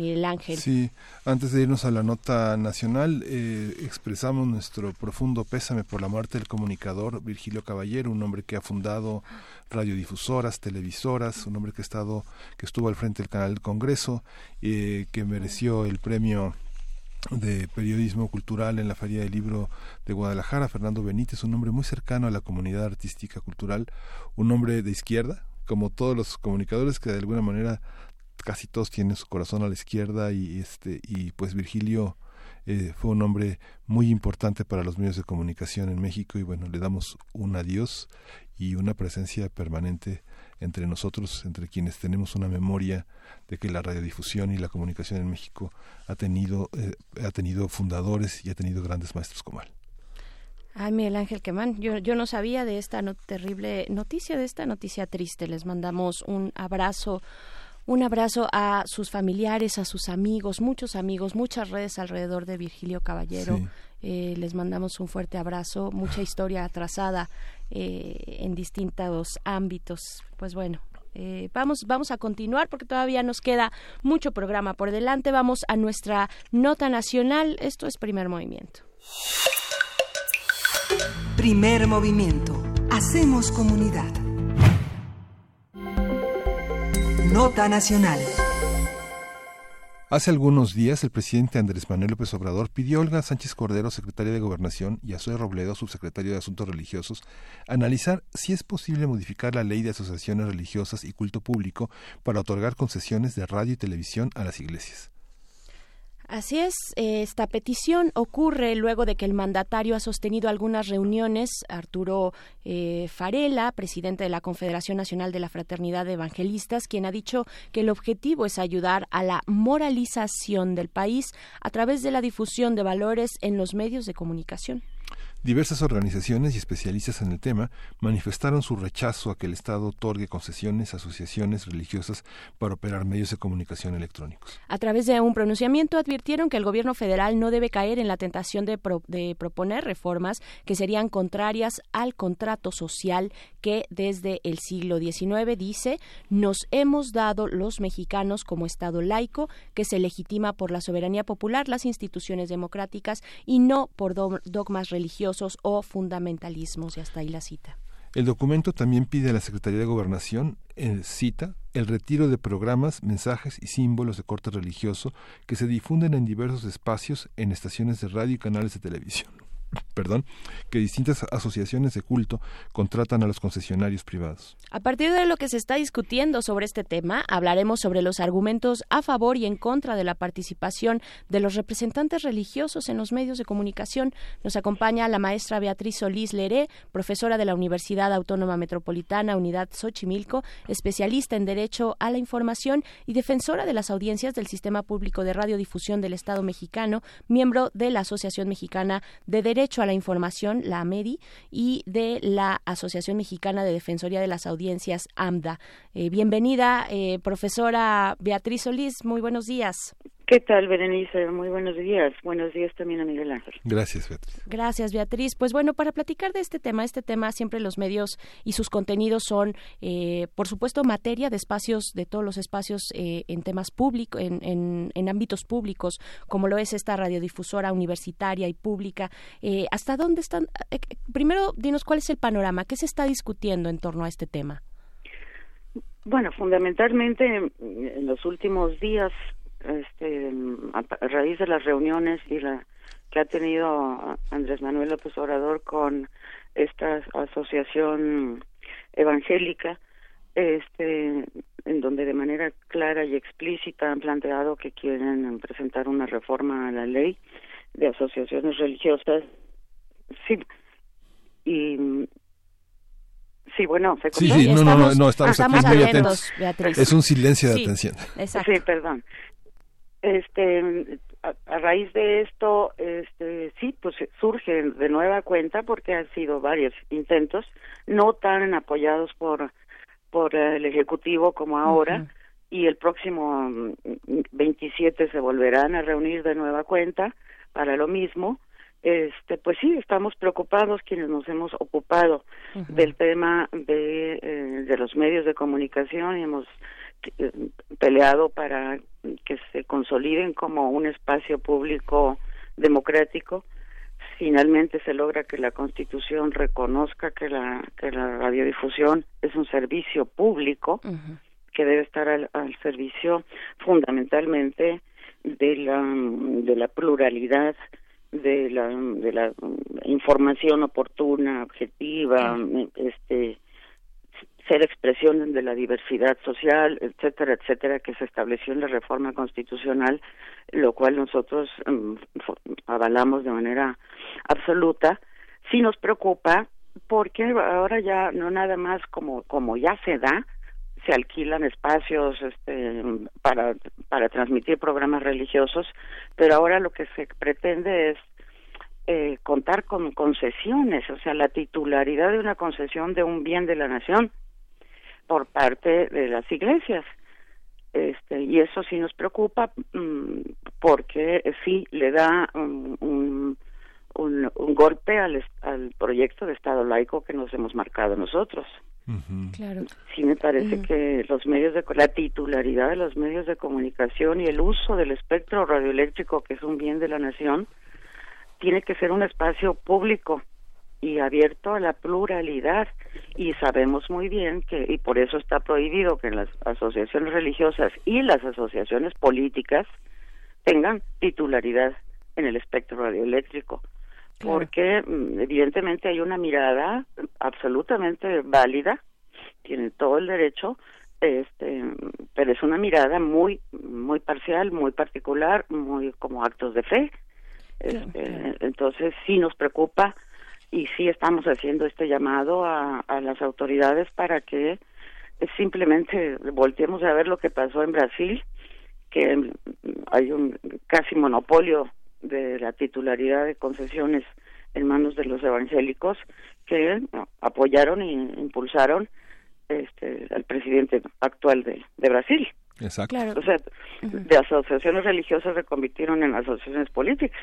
Claro, si pensáramos en un equilibrio, Beatriz Solís, en un equilibrio de los contenidos que se transmiten a través de eh, los medios públicos de comunicación, de información, de entretenimiento, eh, ¿por, qué las representaciones, las expresiones religiosas no formarían parte de la pluralidad y de la diversidad eh, necesarias y obligatorias para los medios públicos? Que, eh, ¿qué papel juegan? ¿Por qué, ¿Por qué ese sesgo? ¿Por qué hay no, digamos, pensando en que, eh, en, pues justo en perseguir un equilibrio dentro de las distintas opciones para las audiencias? ¿Qué pasa particularmente con las expresiones religiosas? fundamentalmente porque son son eso son actos son asociaciones en donde mm, la parcialidad en ese sentido o la mm, el, el, derecho que tiene cualquier persona, cualquier ciudadano de seleccionar eh, su religión y en qué creer con todo derecho tienen, este, son decisiones absolutamente personales, son, son cuestiones de fe y el espacio público como tal, en todo caso, que tendría que darle cabida a todas y cada una de las expresiones religiosas. Desde mi punto de vista, no haciendo uso específico de un bien de la nación. Claro. Si uno, este, tal vez hay un olvido generalizado de una historia que, que le da sentido a toda esta que le da un sentido histórico y filosófico a toda esta objeción que ahora desde la medida ustedes eh, proponen, porque estamos, estamos transmitiendo ahora de 8 a 9 en la Universidad Nicolaita y justamente repasábamos la historia de la universidad, la historia de Izazaga, de, de, Morelos, de, de Hidalgo, en la independencia, después la llegada de un rector, un gobernador que fue Melchor Ocampo y después en 1855 el inicio de las leyes de reforma hasta 1917, digamos, hay una historia de por qué, por qué eh, eh, está separado el Estado de la Iglesia. Y con todo y que desde el salinismo intentó haber como una este como una infiltración de, de, colocar a las iglesias a, a los líderes que juegan golf con sus feligreses eh, en esta en esta parte que es tan peligrosa. Vemos el partido de Encuentro Solidaridad ahora el antiguo este partido de Encuentro Social y las limitaciones que pone el Instituto Nacional Electoral para la participación de las iglesias, yo creo que es un punto de partida también para pensar la comunicación, ¿no, Beatriz? Sí, claro, porque los espacios públicos precisamente tienen que guardar, por un lado, el respeto a, la, a las opciones religiosas de cada uno de sus ciudadanos, incluso las opciones religiosas y políticas de cada uno de los ciudadanos. Este, esa es la responsabilidad de los medios públicos, la pluralidad, la universalidad en términos de eh, dar información, que esa es la función básica de los medios de comunicación, información, educación, cultura, y eso tiene que ser absolutamente eh, laico, laico, plural y también este, tenemos que estar muy vigilantes y lo hemos estado permanentemente mm, mm, cuestionando cada vez que grupos o políticos o religiosos quieren hacer uso de un bien público. Claro, esta cuestión eh, del componente moral de la sociedad, pues ha estado en el discurso, eh, en el discurso del, actual presidente, ¿no? Y de esta propuesta política tenemos la Constitución o la cartilla moral, ¿no? Esta Constitución moral que, que, publicaron hace hace poco.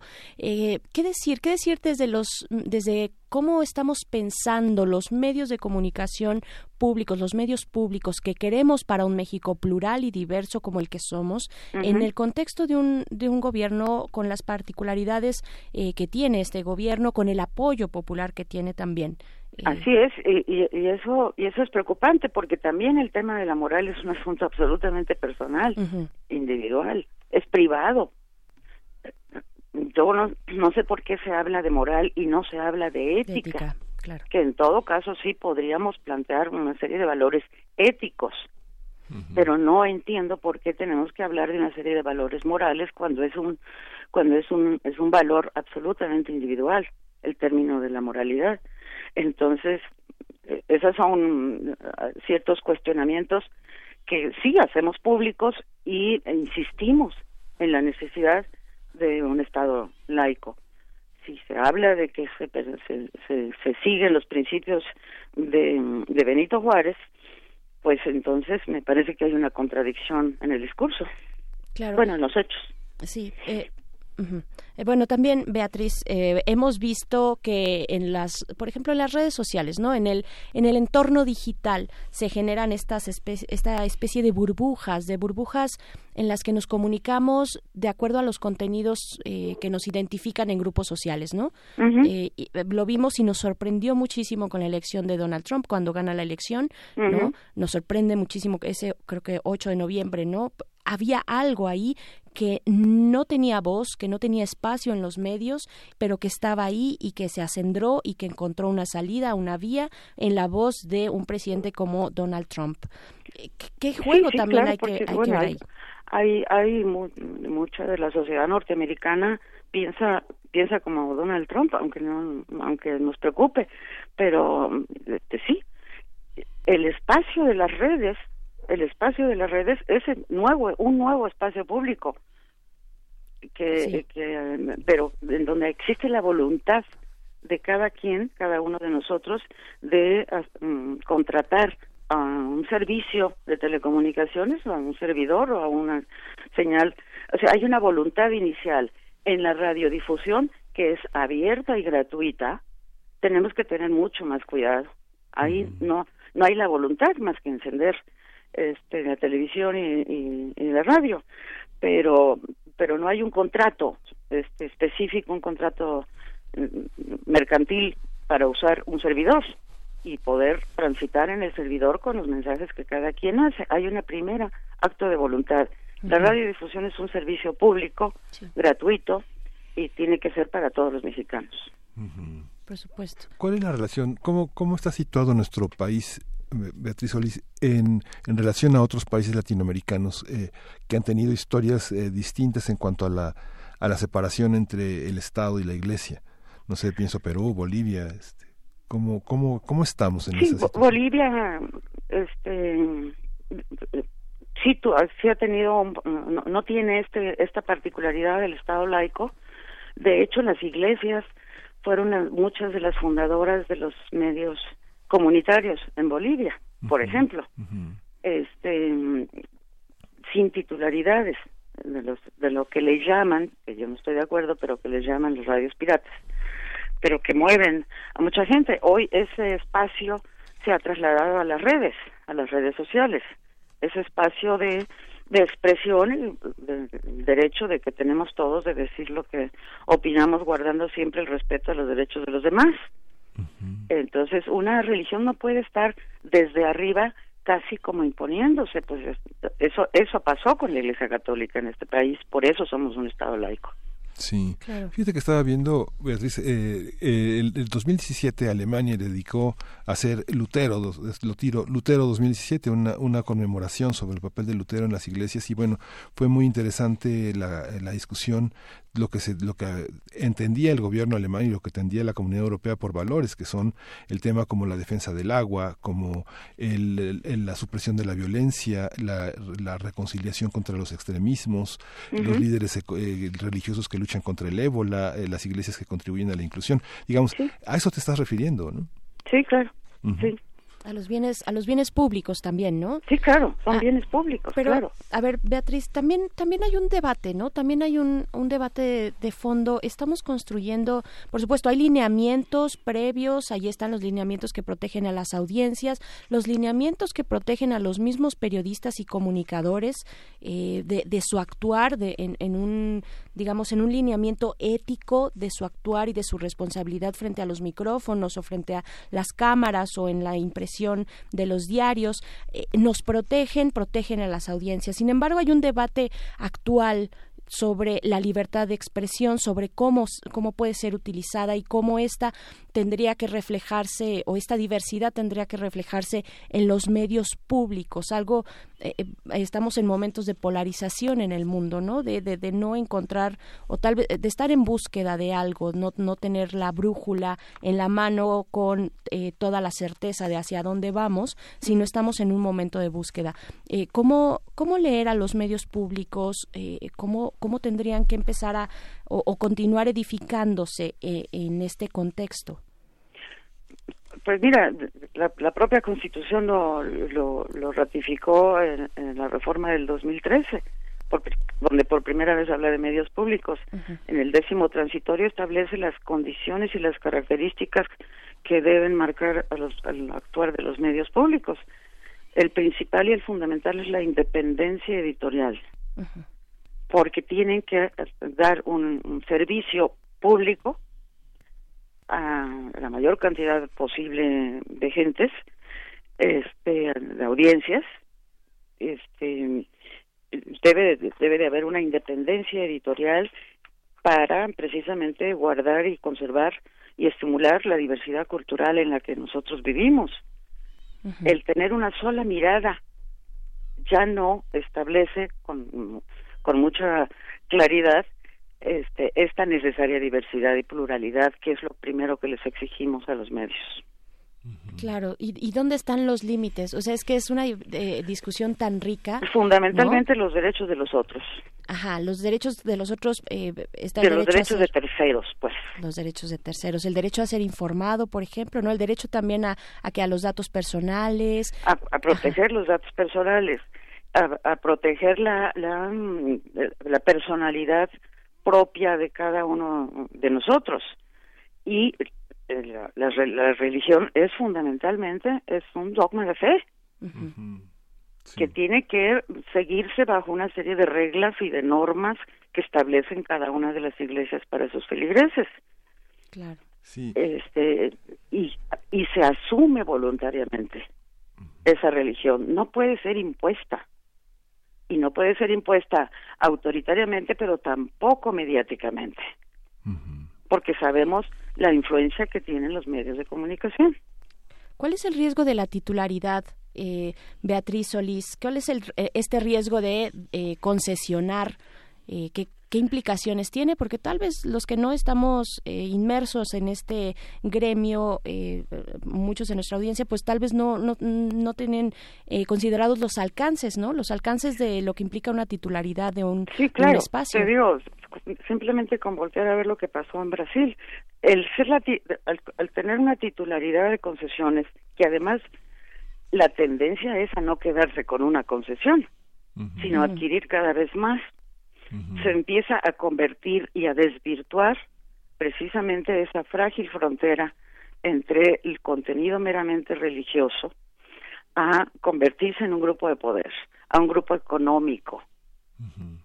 Este y, y, empieza entonces a desvirtuarse el principio original explícito teóricamente hablando de las asociaciones religiosas, la búsqueda del poder la búsqueda de recursos económicos, de convertirse en un grupo de poder. Sí. Y habría que pensar, este, históricamente, digamos, eh, el, presidente López Obrador eh, se ha referido a conceptos que, que, pueden ser polémicos. Sin embargo, su trayectoria, la búsqueda de su lucha, su lucha como un hombre de izquierda ha sido interesante porque ha mantenido eh, claramente esta distinción, ¿no? Sin embargo, digamos, ya en los discursos, en el poder señalar como hombres buenos, eh, personas eh, sabias, etcétera, genera, tiende a moralizar a un sector de la población. Eso no es, no es, tan peligroso todavía, pero sin embargo, cuando uno da entrada a partidos que no han tenido ningún empacho a usar eh, la fuerza religiosa como una fuerza de campaña política, ¿no? No sé, pensamos, pienso en una, un ejemplo que me viene a la memoria de inmediato, ¿no?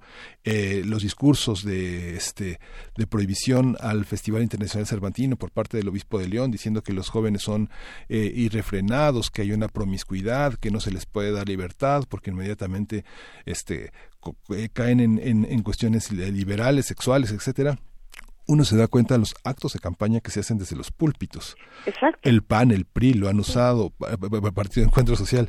No imagino una campaña para 2024 con el poder de los medios en manos de las iglesias, ¿no? Por supuesto que sí, digo, no lo, en la época de la colonia, la colonia no nada más era territorial, sino era precisamente de las mentes y de la cultura y de acabar con lo que había. O sea, la, la, la intolerancia. Claro, aquí en nuestras redes sociales, eh, por supuesto te imaginarás, eh, Beatriz Solís, que pues están activas con distintos comentarios que vale muchísimo la pena compartir, dice eh, Rosario Martínez, nos dice, una cosa es que haya libertad de culto y otra es que se, es que se promocionen. Y ahí pone un ejemplo también de, de lo que esto puede pues suscitar ¿no? en los medios de comunicación. También nos comentan, nos dicen, perdón, pero ya no debemos hablar de indígenas sino de pueblos originarios. Hay que ser muy cuidadosos estando en el, como líderes de opinión en Radio UNAM. Muchas gracias por tu comentario, eh, es quien nos comenta. Pues sí, esta parte de eh, la libertad de culto y, y, sobre la historia también. Y me parece la historia de nuestro país, eh, la, la, la, lucha por el laicismo, por tener medios libres, es por supuesto muy, vaya, es un baluarte que hay que cuidar, que hay que atender, que hay que vigilar. Tiene sustento en nuestra historia, por supuesto. Y yo creo que es importante que, que, que, que, recordemos de nuevo, eh, Beatriz, eh, por, qué, por qué es importante, por qué, qué es lo que puede ocurrir, por qué, los, por qué estas expresiones particulares religiosas que además han tenido y concentrado un poder importante en nuestro país, pues hay que hay que tomar eh, por lo menos prender las alarmas cuando se habla de concesiones en el espectro público no sí que la titularidad de una de una parte de nuestro espacio de nuestro espectro este, y eso es, esto es lo delicado, porque finalmente es un bien de la nación, es de todos. Por eso la radiodifusión es abierta y gratuita. Por supuesto. Aquí porque, porque tiene que garantizarse el servicio público que brinda. Y el servicio público se garantiza a todos. Y no nada más a los que están de un lado o del otro lado. Esa capacidad de, de, de tolerar el que alguien piense distinto a mí o que alguien crea algo distinto a lo que yo creo y no necesariamente imponer a que crean todos lo que yo creo. ese es, la, ese es el, riesgo, pues. Más allá de convertirse en un grupo político que puede definir el futuro de muchos, de muchos momentos y de muchos países. Vuelvo a insistir, volteemos a ver a Brasil. Sí, sí es el ejemplo más a la mano y más, más, más, evidente y actual. Sí, sí, sí. Costa Rica por ahí también tuvo su momento en las elecciones presidenciales, ¿no? Más, más, del catolicismo, pues. Mm, exactamente. Y entonces imponer la moral, una moral, a los demás, es, me parece que es inmoral. Sí. Porque eh, lo moral es absolutamente íntimo. Sí.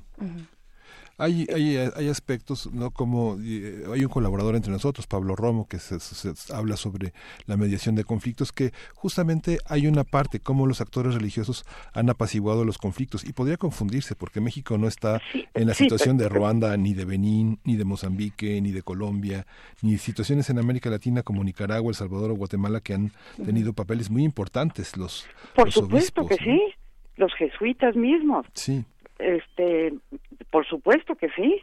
Y hacen trabajo de, evangelización en ese sentido, pero no impone, salvo que estemos en una colonia. Claro. Sí, sí, sí. Por aquí. Es en donde sí se impone. Claro, Mayra Elizondo, quien nos escucha y a quien le, le mandamos un saludo, eh, te pregunta, maestra Solís, eh, pues que mm, estos grupos religiosos en medios públicos eh, llevarían también a más división, más encono en la sociedad? Yo temo, esa es mi esa es parte de nuestras preocupaciones. Es parte de nuestras preocupaciones, porque entonces alguien me piense distinto a mí o que me chifle en el estadio, pues está equivocado. sí. Este, y me parece que eso, los que queremos una sociedad democrática, y plural, nos tenemos que preocupar y poner alertas. Que hay una guerra, hay una guerra religiosa en el, sureste profundo, digo, desde Graham Greene, El Poder y la Gloria, las investigaciones de Jean-Pierre Bastien, Monsiváis hizo, hizo un, recuento en, en algún momento sobre lo que significaba ser protestante en México y, lo que significaba era una marca, un estigma y una marca de exclusión. Ahora es una marca también de confrontación y bélica. Es, es difícil respetarse entre los propios creyentes, sobre todo en situaciones de comunidades muy pequeñas, de prácticas eh, constitucionarias que se, que se que alcanzan grados de simbolización y de fe muy muy potentes, ¿no? Por supuesto, es todo es, es, todo un mundo, pues.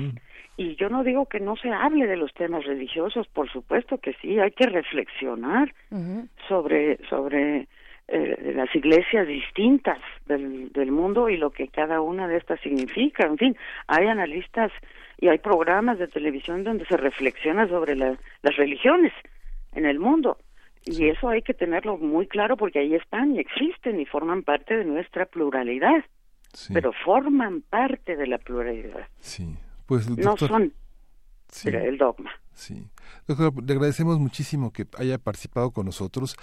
hay un, la, la, postura de la Asociación Mexicana de Derecho a la Información está muy ampliamente eh, expuesto en su, en su página de Facebook, que es muy accesible para toda la comunidad, está abierta. Las asociaciones religiosas no deben obtener concesiones ni operar medios de comunicación electrónicos, han sido las posturas, tiene muchos comentarios, es una página muy abierta y la, la postura que han hecho ustedes, eh, usted desde hace muchísimos años, en quien tenemos una enorme admiración, yo la leo desde, desde el inicio de mi trabajo pues, periodístico, eh, pues está, está a la mano eh, Beatriz Solís y todas las personas que también están eh, formando parte de esta Asociación Mexicana de Derecho a la Información, que son, que son, ahora sí que son, es nuestro patrimonio intelectual, la reflexión que a lo largo de muchos años han hecho ustedes como investigadores, profesores y, y, y partícipes de la opinión pública. Muchísimas gracias y aprovechando el viaje el próximo viernes en la comisión este de derechos humanos de la Ciudad de México mm, la, asociación está convocando también a, un foro precisamente con otra pelea que estamos dando que es que se les regresen los derechos y se les garanticen los derechos a las audiencias, cosa que se modificó en una reforma de ley en el 2017. Entonces, pues vamos a reflexionar porque eso va a ser eh, a partir de las diez y media de la mañana hasta las tres de la tarde. Mm. Tan cordialmente. Muchas gracias. Vamos a estar muy pendientes. Sí. por todos somos audiencias, ¿eh? Sí. Todos somos audiencias. Muchas gracias, profesora eh, Beatriz Solís. Ándele, pues. Gracias, doctora. Hasta, luego. gracias. Pues vamos a escuchar eh, algo de música. Vamos a escuchar de Ben Massuet y Luan, La mer est calme. De nous deux, amoureux, qui baillera le premier, qui se jettera le dernier à flot, qui boudra, qui sera le saoulé, qui effacera la craie du tableau, et qui croira encore que tout ça vaut le coup, qui cherchera des poux invisibles, qui de nous, amoureux, reprendra ses flèches pour les lancer sur une autre cible. La mer est calme, je la regarde. Et j'attends les remous, les grandes lames et les albardes qui emportent tout.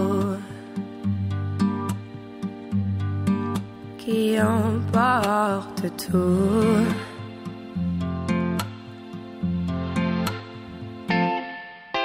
nous deux amoureux, lequel connaîtra d'abord la paresse des caresses, se jettera alors dans des discours sans fin, se noyant sous quelques prétextes, qui tombera de haut, se tordra les boyaux, qui sera la première des victimes. Lequel de nous deux amoureux prépare en secret le grand crime La mer est calme, je la regarde. j'attends les remous, les grandes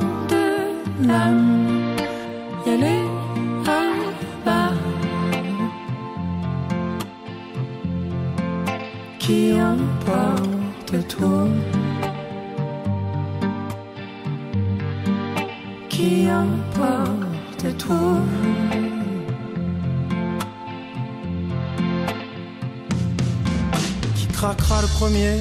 Qui sera l'imbécile Et qui un soir d'été fera tout éclater Qui craquera le dernier Qui sera l'amnésique Qui au fil des années pourra tout oublier Qui pourra pardonner. Et puis l'éponge passée après quelques années. Et les épaules tassées qui dira c'est assez. Qui aura le courage d'avouer que tout ça n'était qu'un grand mirage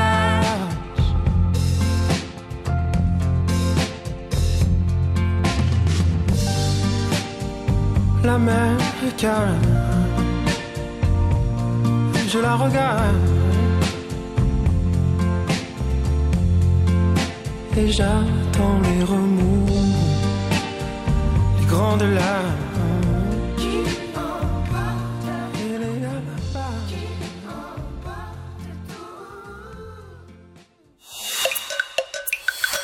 Primer movimiento. Hacemos comunidad. Nota Internacional. sorpresiva el partido militar Falang Pracharat encabeza el recuento de votos en las elecciones celebradas el domingo. La Comisión Electoral informó que con el 92% del recuento, esta agrupación política obtuvo 7.5 millones de votos, seguidos del partido Prodemocracia Poetai con 7 millones y en tercer lugar se, con- se encuentra el emergente antimilitar Anacot May con 3.5 millones de votos. La participación fue de alrededor de 66% de una eh, de 51 millones de ciudadanos inscritos en el padrón electoral. Se trata de los primeros comicios en Tailandia desde el golpe de estado de mayo de 2014, liderado por el general Prayut Chan Ocha, actual primer ministro y candidato a ocupar el mismo cargo.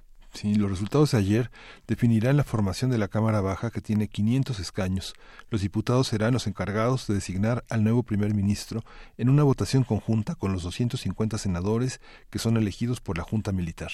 Haremos un análisis del proceso electoral en Tailandia, cómo llegaron a él, qué estaba en juego y cómo leer estos resultados. Nos acompaña el doctor Fernando Villaseñor, profesor del Colegio de México, especialista en Asia y África. Bienvenido, doctor Fernando Villaseñor. Gracias por estar acá, además. Muchas gracias. eh, es para mí un placer estar nuevamente en este espacio.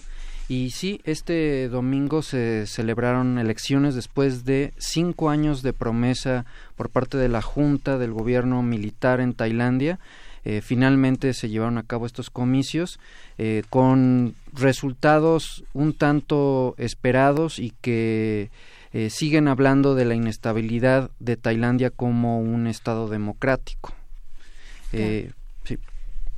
Eso, eh, ¿de dónde, ¿de dónde viene Tailandia? ¿De qué proceso? ¿Qué tipo de sistema político tiene también? Sí, Tailandia tiene propiamente una monarquía constitucional y algo muy interesante es que fue, de hecho, se considera a sí misma la primera democracia en Asia. Sin embargo, eh, ha tenido más de una docena de golpes militares desde 1930, que se abolió la monarquía absoluta, y ha habido un patrón eh, más o menos pendular en el que hay un gobierno democrático, luego viene un golpe de Estado y entonces entra un gobierno militar. Nuevamente se celebran elecciones y este patrón se ha estado repitiendo desde 1932 y de manera un poquito más reciente a partir del 2001 hay un candidato muy eh, eh, importante que se llama Taksin Shinawatra y este eh, candidato Taksin Shinawatra gana las elecciones en 2001 y eh, lleva un periodo más o menos prolongado de un gobierno de civiles y también un gobierno que eh, está representado en las elecciones de este domingo por el partido que queda en segundo lugar, el PEUTAI, eh, que es básicamente un partido que ha tenido mucha recepción por parte de la población rural, por parte de la población campesina, de las clases bajas, y es desde el 2001 eh, el partido que había estado más tiempo eh, en poder eh, sin remitir a una dictadura. En el en tiempos más recientes, en el 2014 queda durante el gobierno de su hermana, que también ahí queda un poco en duda qué tan democrático, porque hay muchísimo nepotismo en este partido, en un gobierno encabezado por su hermana, eh, eh, Jingyun Shinawatra, nuevamente recibe un golpe de Estado y del 2014 a la fecha, eh, Prayut Chanocha, el entonces general y ahora civil, primer ministro de eh, el gobierno de la Junta, ha sido quien eh, pues ha estado al mando de Tailandia. No ha habido elecciones en un periodo prolongado, como les decía, del 2014 al 2019, así que eso ya es un contexto relevante, yo creo. ¿Cómo dejó Chanocha su cargo militar? ¿Cómo fue esa este secularización de alguna manera de Chanocha?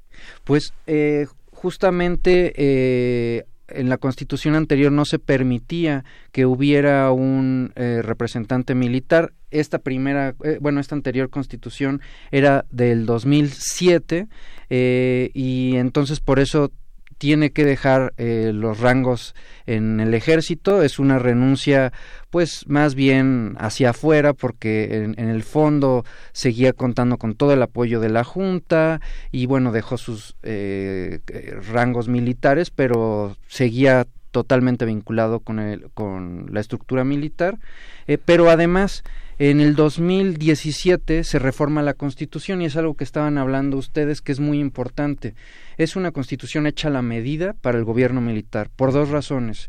La primera es que eh, la Junta, el, el, gobierno militar, designa 250 de los 250 miembros del Senado. Entonces tienen el Senado completamente cooptado y por otro lado establecen que hay una especie de plan de desarrollo, pero que dura 20 años y el último plan fue promulgado por el gobierno militar. Entonces eso implica de facto una serie de eh, limitaciones para quien sea el, el candidato o el actual ganador como primer ministro eh, de Tailandia. Es que esas, Fernando, esas monarquías constitucionales que ha entrado a la democracia, lo que muestran es que el concepto de exmilitar no existe. Sí, no existe. Digamos que eh, uno piensa que se convierte en un hombre eh, civil, pero un exmilitar cuenta con un apoyo porque tiene una carrera militar, porque ha pertenecido a una generación y se ha desarrollado con los altos mandos del ejército. ¿no? sí, bueno, este es un ejemplo. ¿no? Claro, definitivamente. Y además es una ficción un tanto burda esto de dejo mi rango dentro del ejército, pero pues todo el reconocimiento y es más la razón por la que estuvo eh, como primer ministro y probablemente sea ratificado como primer ministro tiene que ver específicamente del golpe de estado que hizo como un militar al gobierno de eh, Jingyun Shinawatra. Entonces sí, es una ficción eh, bastante absurda, la verdad. Eh, pero independientemente de esto, eh, yo creo que es positivo que se hayan celebrado las elecciones, no por el objetivo final que pudiera ser eh, un gobierno de alternancia o, un o regresar a un gobierno de civiles, sino porque no se va a contar con una mayoría cómoda en el Parlamento. Recordemos que a diferencia de nuestro sistema presidencial, en, un, en una monarquía parlamentaria, realmente el primer ministro no tiene tanta eh, tantas facultades y requiere formar coaliciones y requiere eh, formar alianzas con los miembros del Parlamento. Y en este caso, como ustedes mencionaron al iniciar la nota, eh, la división es relativamente menor entre 7.5 y el segundo partido, el Partido Civil, el Partido Democrático, se quedó eh, y todavía ni siquiera son oficiales estas cifras, las cifras oficiales se van a dar en mayo, pero está por ahí de 400 mil votos detrás. En principio suena como mucho, pero realmente eh, para términos de los escaños que pueden determinar en la cámara eh, en la cámara de representantes eso significa que van a tener una oposición que nunca habían tenido eh, el gobierno militar. Entonces, yo quizás estoy pecando de demasiado positivo, pero creo que más bien, más que lograr un cambio ahora, eh, se van sentando las bases para una verdadera democracia eh, en un periodo que yo creo que va a ser en dos años. Yo creo que eh, en menos de dos años va a haber u otras elecciones o esperemos que no sea el caso, un siguiente golpe de Estado por una facción distinta del ejército y todo a raíz de que no se tuvo la mayoría eh, eh, arrolladora que se esperaba en estas elecciones. Sí. ¿De, qué está, ¿De qué está hecha? ¿Cómo está conformada la oposición? El elemento de los empresarios tiene un poder importante, ¿no?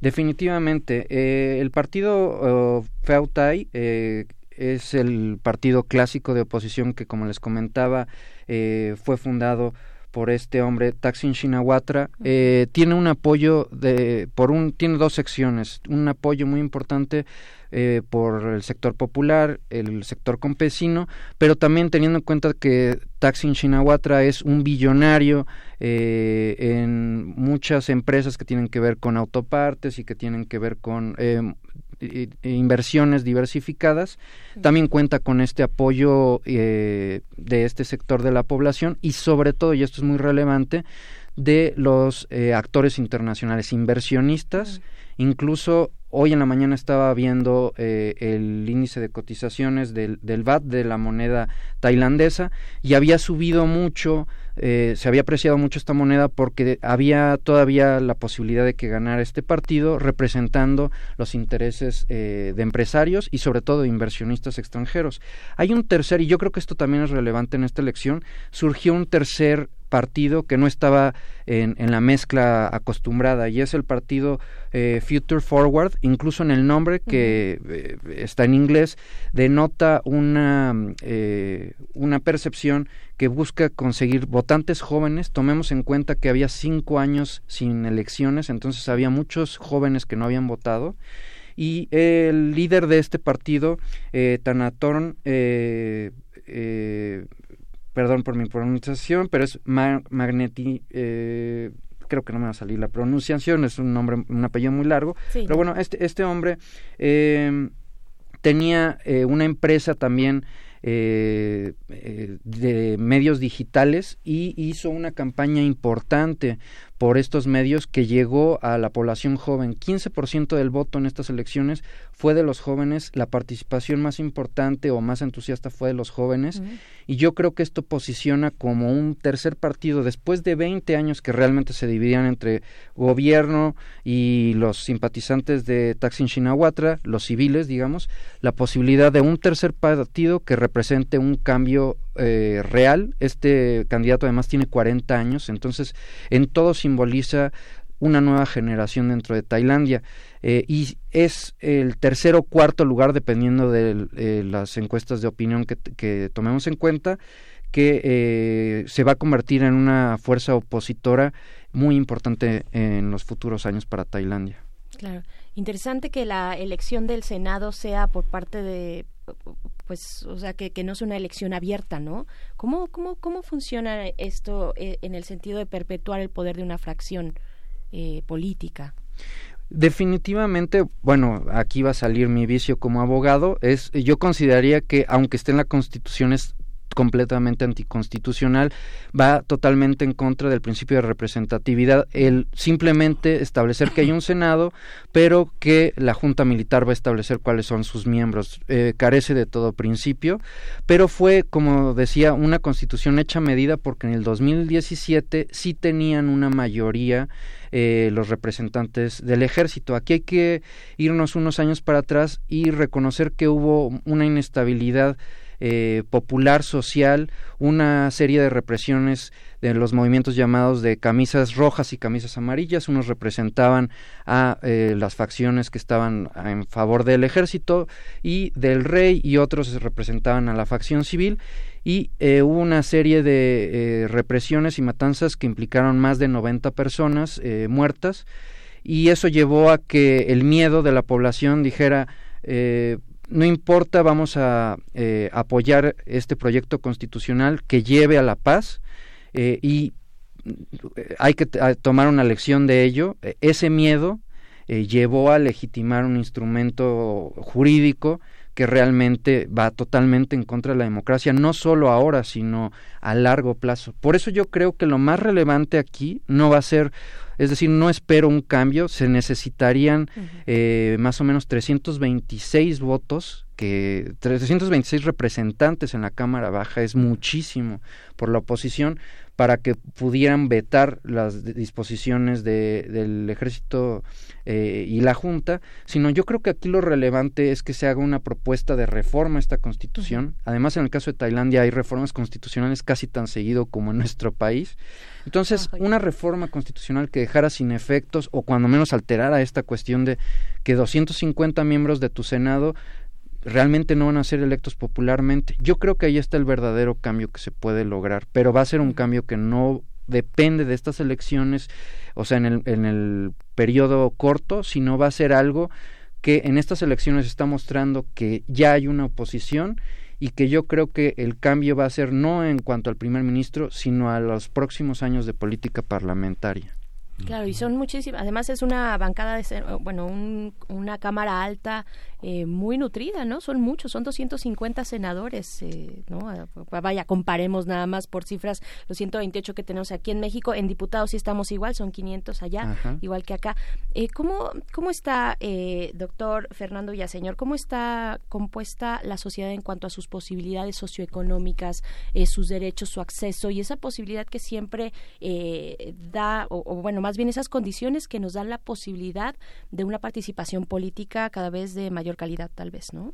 Claro, definitivamente eh, las las condiciones socioeconómicas están directamente relacionadas con la efectividad del derecho al voto y en este caso eh, Tailandia es de los países asiáticos uno de los más polarizados ya incluso hay una eh, un índice eh, Gini de desigualdad menor en Vietnam que en Tailandia, eso es algo sorprendente.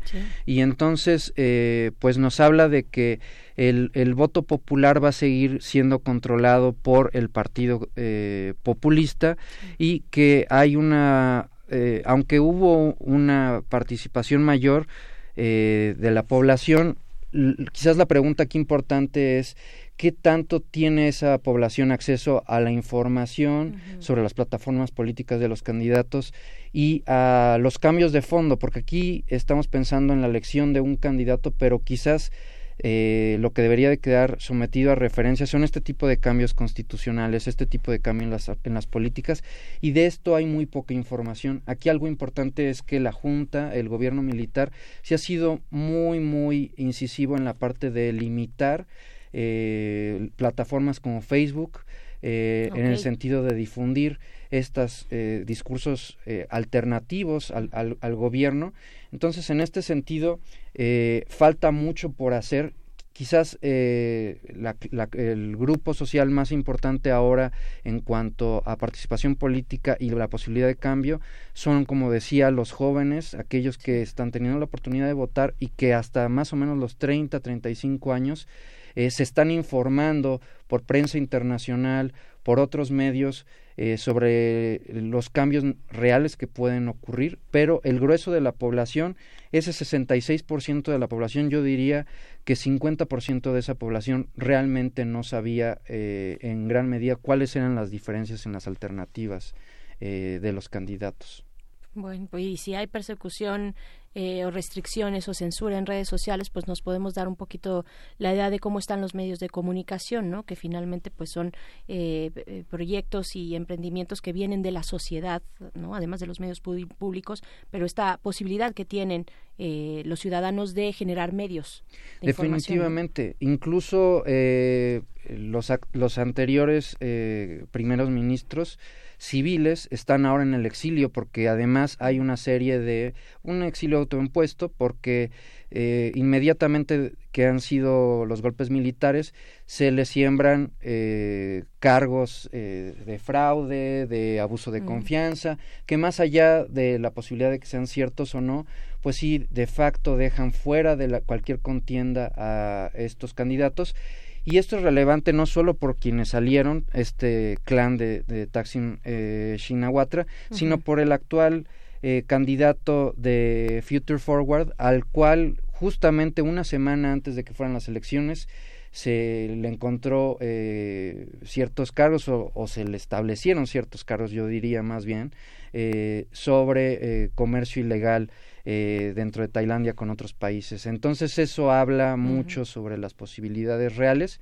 Sin embargo, me muestra un poco optimista de que cuando menos se está señalizando, se está señalando propiamente una intención de cierto sector de la población hacia el cambio. No va a ser en este en esta ocasión. Realmente yo creo que el estado de las cosas se va a mantener, pero sí en uno dos años sí auguro que vaya a haber o nuevas elecciones, eso sería lo ideal, y en el peor de los casos un siguiente golpe militar. Ojalá y no ocurra así. Ojalá no ocurra así. Este procesos políticos y sociales, pues son son largos, tienen su propio tiempo. Eh, muchas gracias, doctor Fernando señor profesor profesor del Colegio de México, analista especialista en Asia y África. Muchas gracias por haber estado acá. Gracias a ustedes y a su público. Y pues ya se nos, se nos fue la segunda hora del primer movimiento, son las 8 con 59 minutos, vamos a hacer el corte de la hora y regresamos, Miguel Ángel Quemain. Adiós, Radio Nicolaita. Bienvenidos, gracias. Síguenos en redes sociales. Encuéntranos en Facebook como Primer Movimiento y en Twitter como arroba PMovimiento. Hagamos comunidad.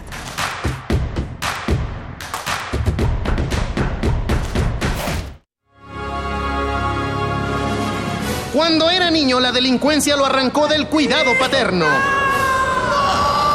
La vida lo endureció con más deseos de venganza y la noche le ofrecerá la oportunidad para cobrársela. ¿Te suena? No, porque esta historia no la has escuchado nunca. Aún. Radio UNAM, el Encuentro Internacional de Narrativa Gráfica Universo de Letras y la Cátedra Extraordinaria José Emilio Pacheco de Fomento a la Lectura te invitan a escuchar las insólitas aventuras del hombre murciélago. Del primero al 5 de abril a las 17.30 horas. Retransmisión a las 22.30 horas dentro de Resistencia Modulada todo por el 96.1 de FM. Radio UNAM, experiencia sonora. Un nuevo año es un buen momento para renovarse. Y en el INE es muy sencillo. Revisa tu credencial para votar y si tiene un 18 en la parte de atrás o su vigencia al frente dice 2018, ya venció. Y no es válida para ningún trámite oficial. Renuévala cuanto antes. Acude al módulo del INE más cercano. El trámite es rápido y sencillo. Recuerda que tu INE te identifica. Porque mi país me importa, renuevo mi credencial para votar y la mantengo actualizada. Instituto Nacional Electoral, INE. En 1972, Alaide Fopa, escritora, crítica de arte y catedrática guatemalteca, impartía la clase de Sociología de la Mujer en la Facultad de Ciencias Políticas de la UNAM. Compartía los aportes de la escuela feminista, pero hacía falta llevar el análisis extramuros. Fue así que surgió Foro de la Mujer, el primer programa radiofónico que abordó las aristas de este movimiento transformador. No sirve mucho decir mujeres de todo el mundo unidos, porque los conflictos que afligen a las mujeres varían mucho según la clase y según el país al que pertenecen. Pese a la polémica y el descontento, Alaide Fopa habló sobre la despenalización del aborto, la anticoncepción, la violencia de género y los derechos de las trabajadoras sexuales. Foro de la Mujer se detuvo en 1980 cuando ella nos fue arrebatada por el régimen de Fernando Lucas en Guatemala. Pero en 1982 y hasta 1986 renació bajo la conducción de la periodista Elena Urrutia. El 3 de marzo pasado, el programa Memoria del Mundo de la UNESCO reconoció los 258 programas de Foro de la Mujer como Patrimonio Documental y Memoria Cultural de México. Esto con la misión de proteger y lograr su accesibilidad de forma permanente.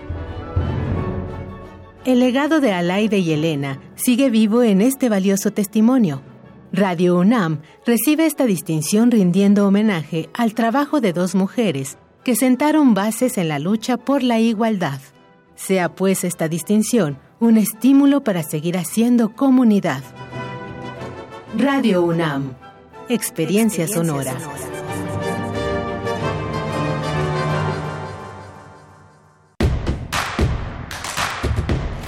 Encuentra la música de primer movimiento día a día en el Spotify de Radio UNAM y agréganos a tus favoritos.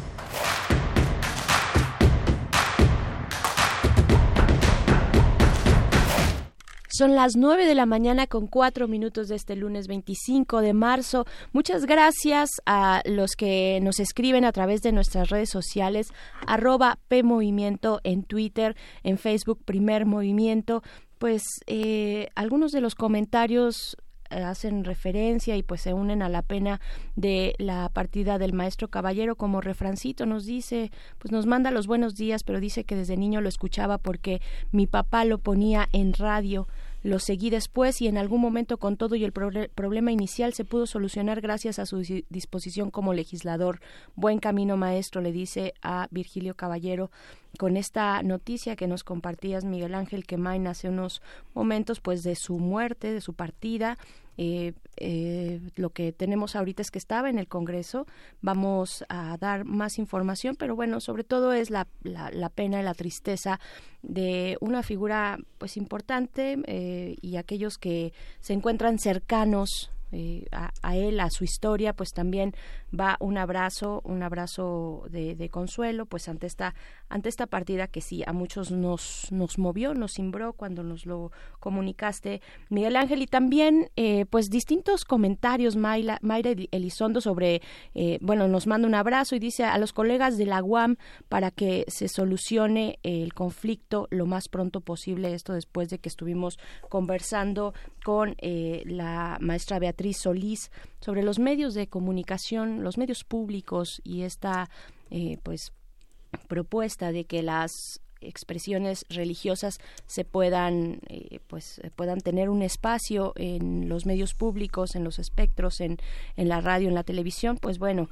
ahí está Mayra Elizondo mandando un saludo un saludo a la UAM la maestra Beatriz Solís pues es profesora de la UAM eh, pues ahí están, ahí están todos estos comentarios. También queremos recordar, recordarles que pueden ingresar a la página de la Gaceta, si es que no tienen ahí ya su ejemplar eh, físicamente, pues eh, pueden hacerlo a través de la página electrónica del sitio de la Gaceta, la Gaceta Digital, que es gaceta.unam.mx.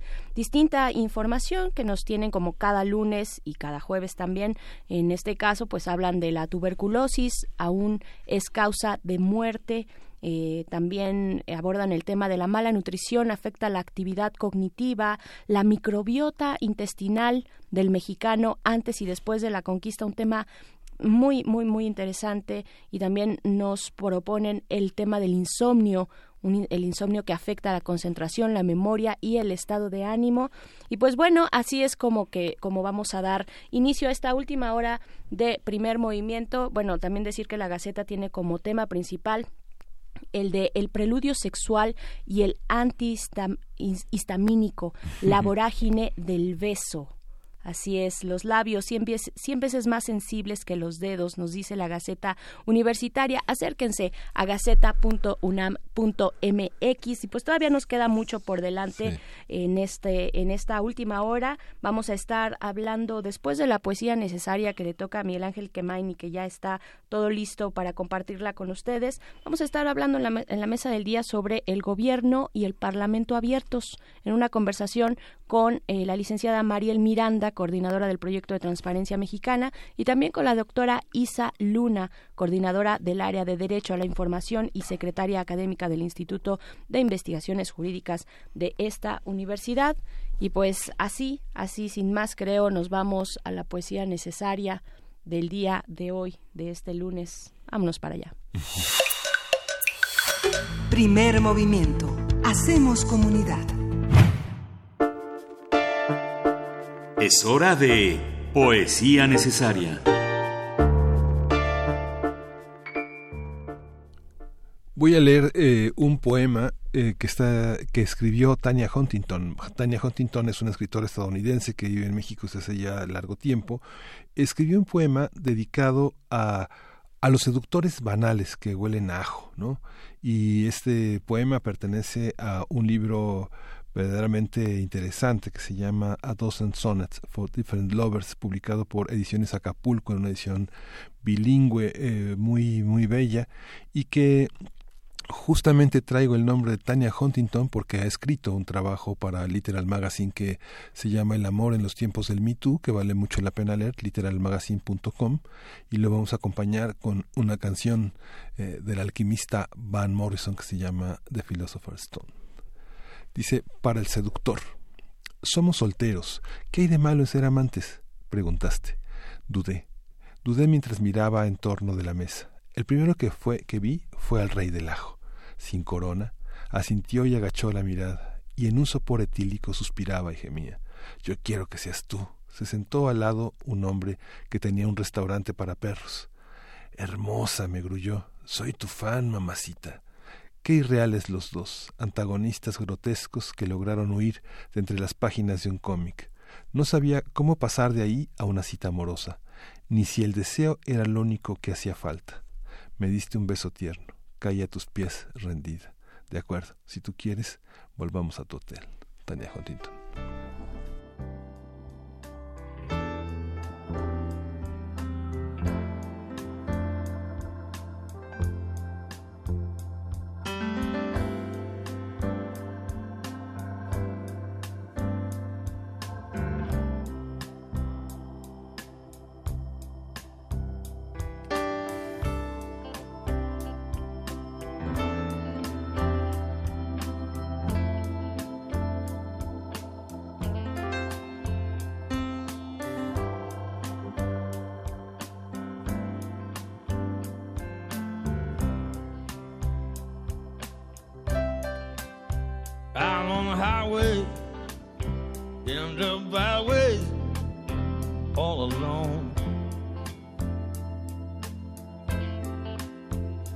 Still searching for,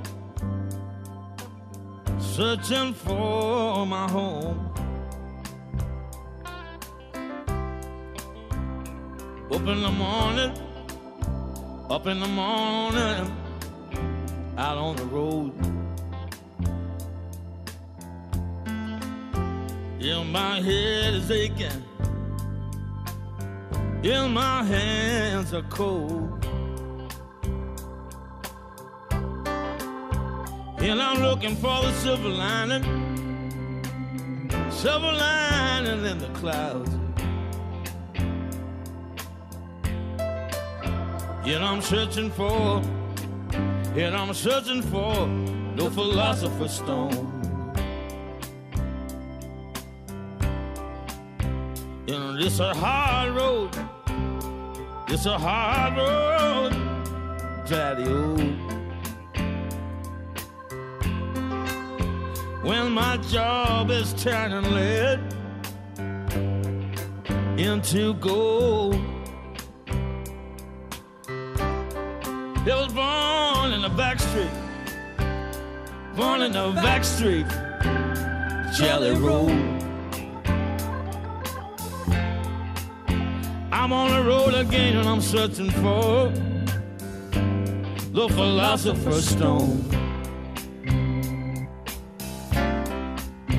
If you hear that engine, oh, can you hear that engine drone? Well, I'm on the road again and I'm searching for, searching for the philosopher's stone.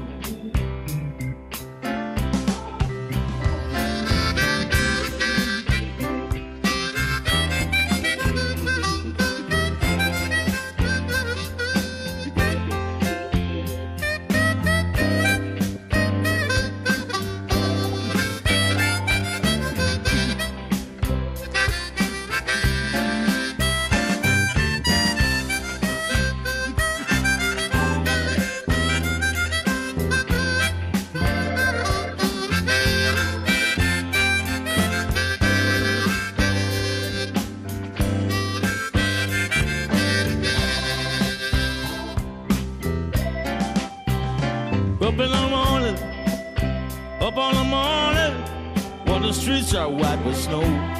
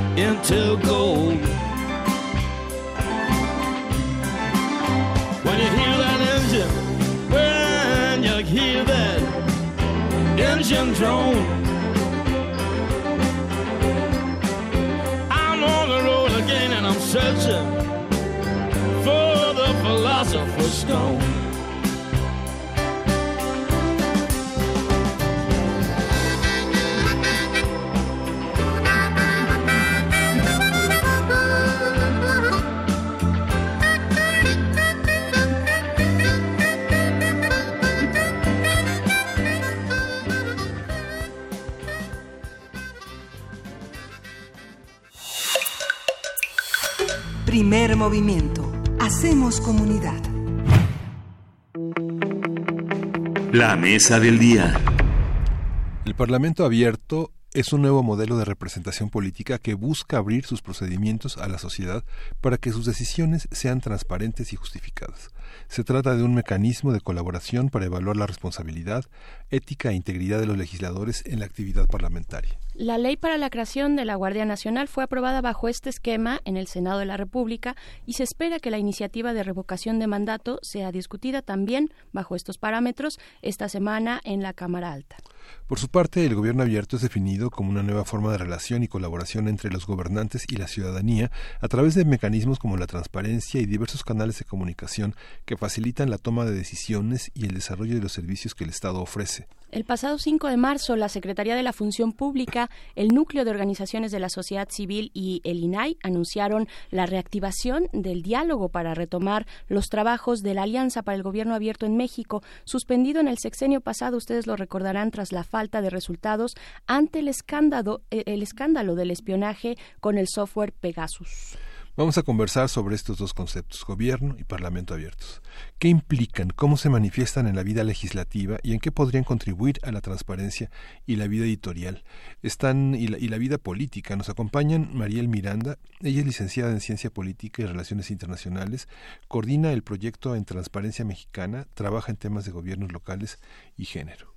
Y también está con nosotros la doctora Isa Luna, coordinadora del área en Derecho a la Información y secretaria académica del Instituto de Investigaciones Jurídicas de esta universidad. Les damos la bienvenida desde aquí de cabina, eh, Miguel Ángel Quemain y Berenice Camacho. Mariel Miranda, muchas gracias por estar acá.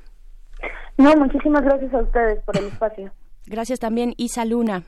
Gracias, Miguel Ángel Berenice pues bueno, iniciar con lo obligado, ¿qué es el gobierno abierto y qué implica, qué, cuáles son sus componentes, eh, cuál es la historia eh, reciente en México sobre estas prácticas? Eh, Mariel. Eh, bueno, pues ya lo decía Miguel Ángel, el gobierno abierto eh, básicamente lo que busca es eh, tener una conversación constante con los ciudadanos y escucharles y, y, ver qué es lo que se, qué es lo que solicitan eh, tratar de eh, diseñar en conjunto con ellos la agenda pública, tomar decisiones basadas en sus necesidades y no nada más en lo que nuestros representantes ven. Y pues básicamente tiene tres pilares. El primero eh, tiene que ver con la transparencia y el acceso a la información pública.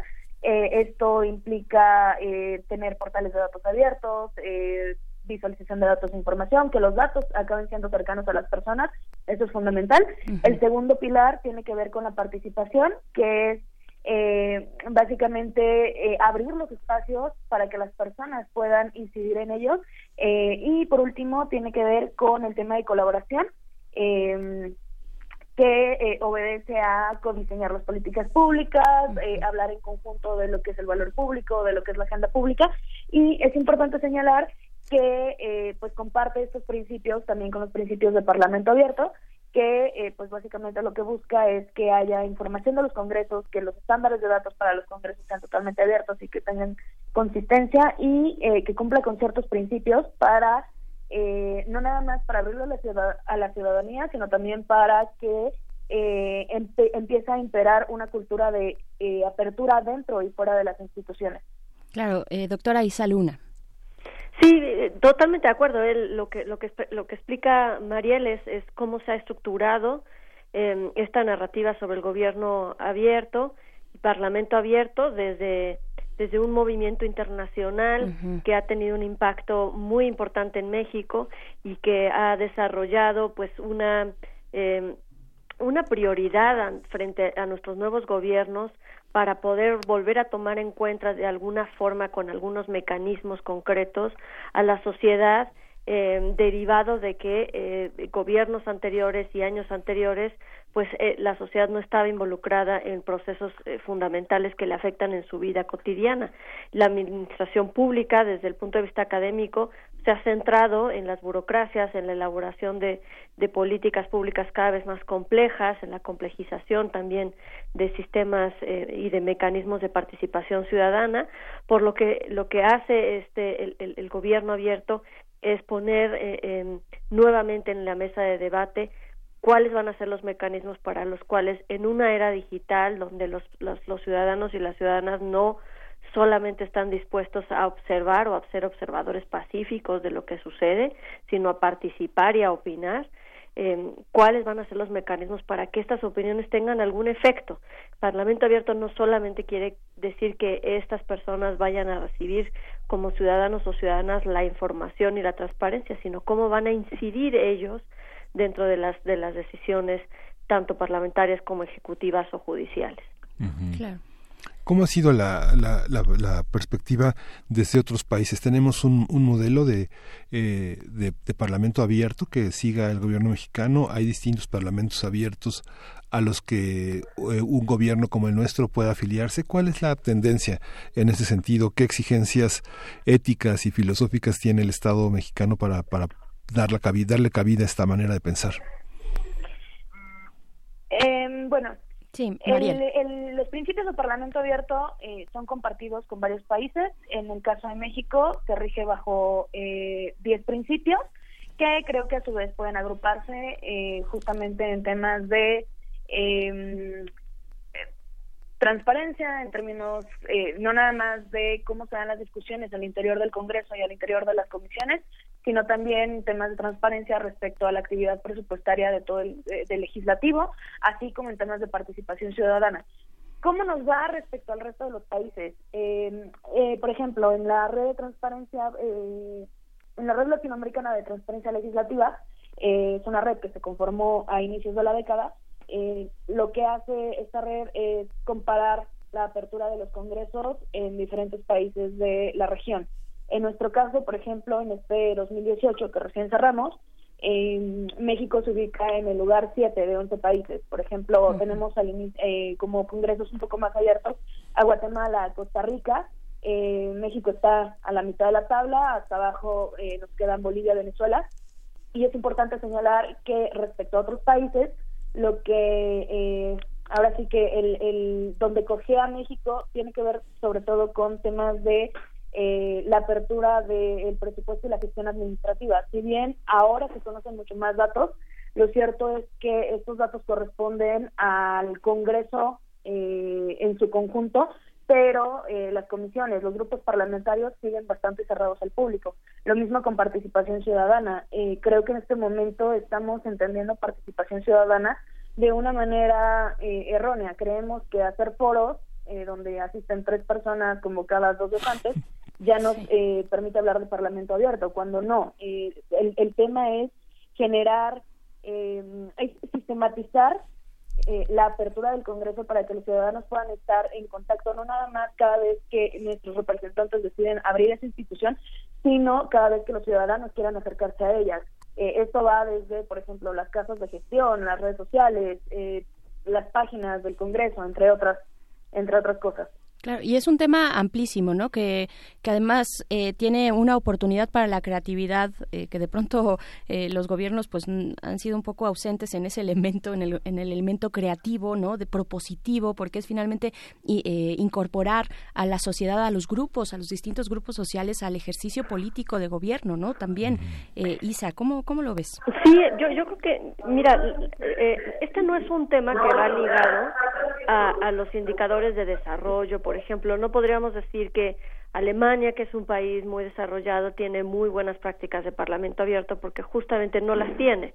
Ese es, eh, algunos de los países que están teniendo buenas prácticas de parlamento abierto tienen que ver, o la causa de esto se finca más bien en la forma en la cual los movimientos sociales internos dentro de un país están demandando espacios formales para participar dentro de las decisiones públicas en, en, en, otros países, si esto no es una, una demanda social, si esto no es una necesidad, definitivamente los parlamentarios van a seguir con sus mismas prácticas. La evaluación que comenta, que comenta Mariel, si se la hacen a diversos países europeos, salen bastante mal, incluyendo o empezando por el, por el, por el Consejo Europeo, ¿no? en, en realidad lo que, lo que está sobre la mesa es, como bien decías, Berenice, cuál es la forma en la cual creativamente eh, se va a atender una necesidad social que es se está poniendo sobre la mesa y que es organicémonos para poder participar.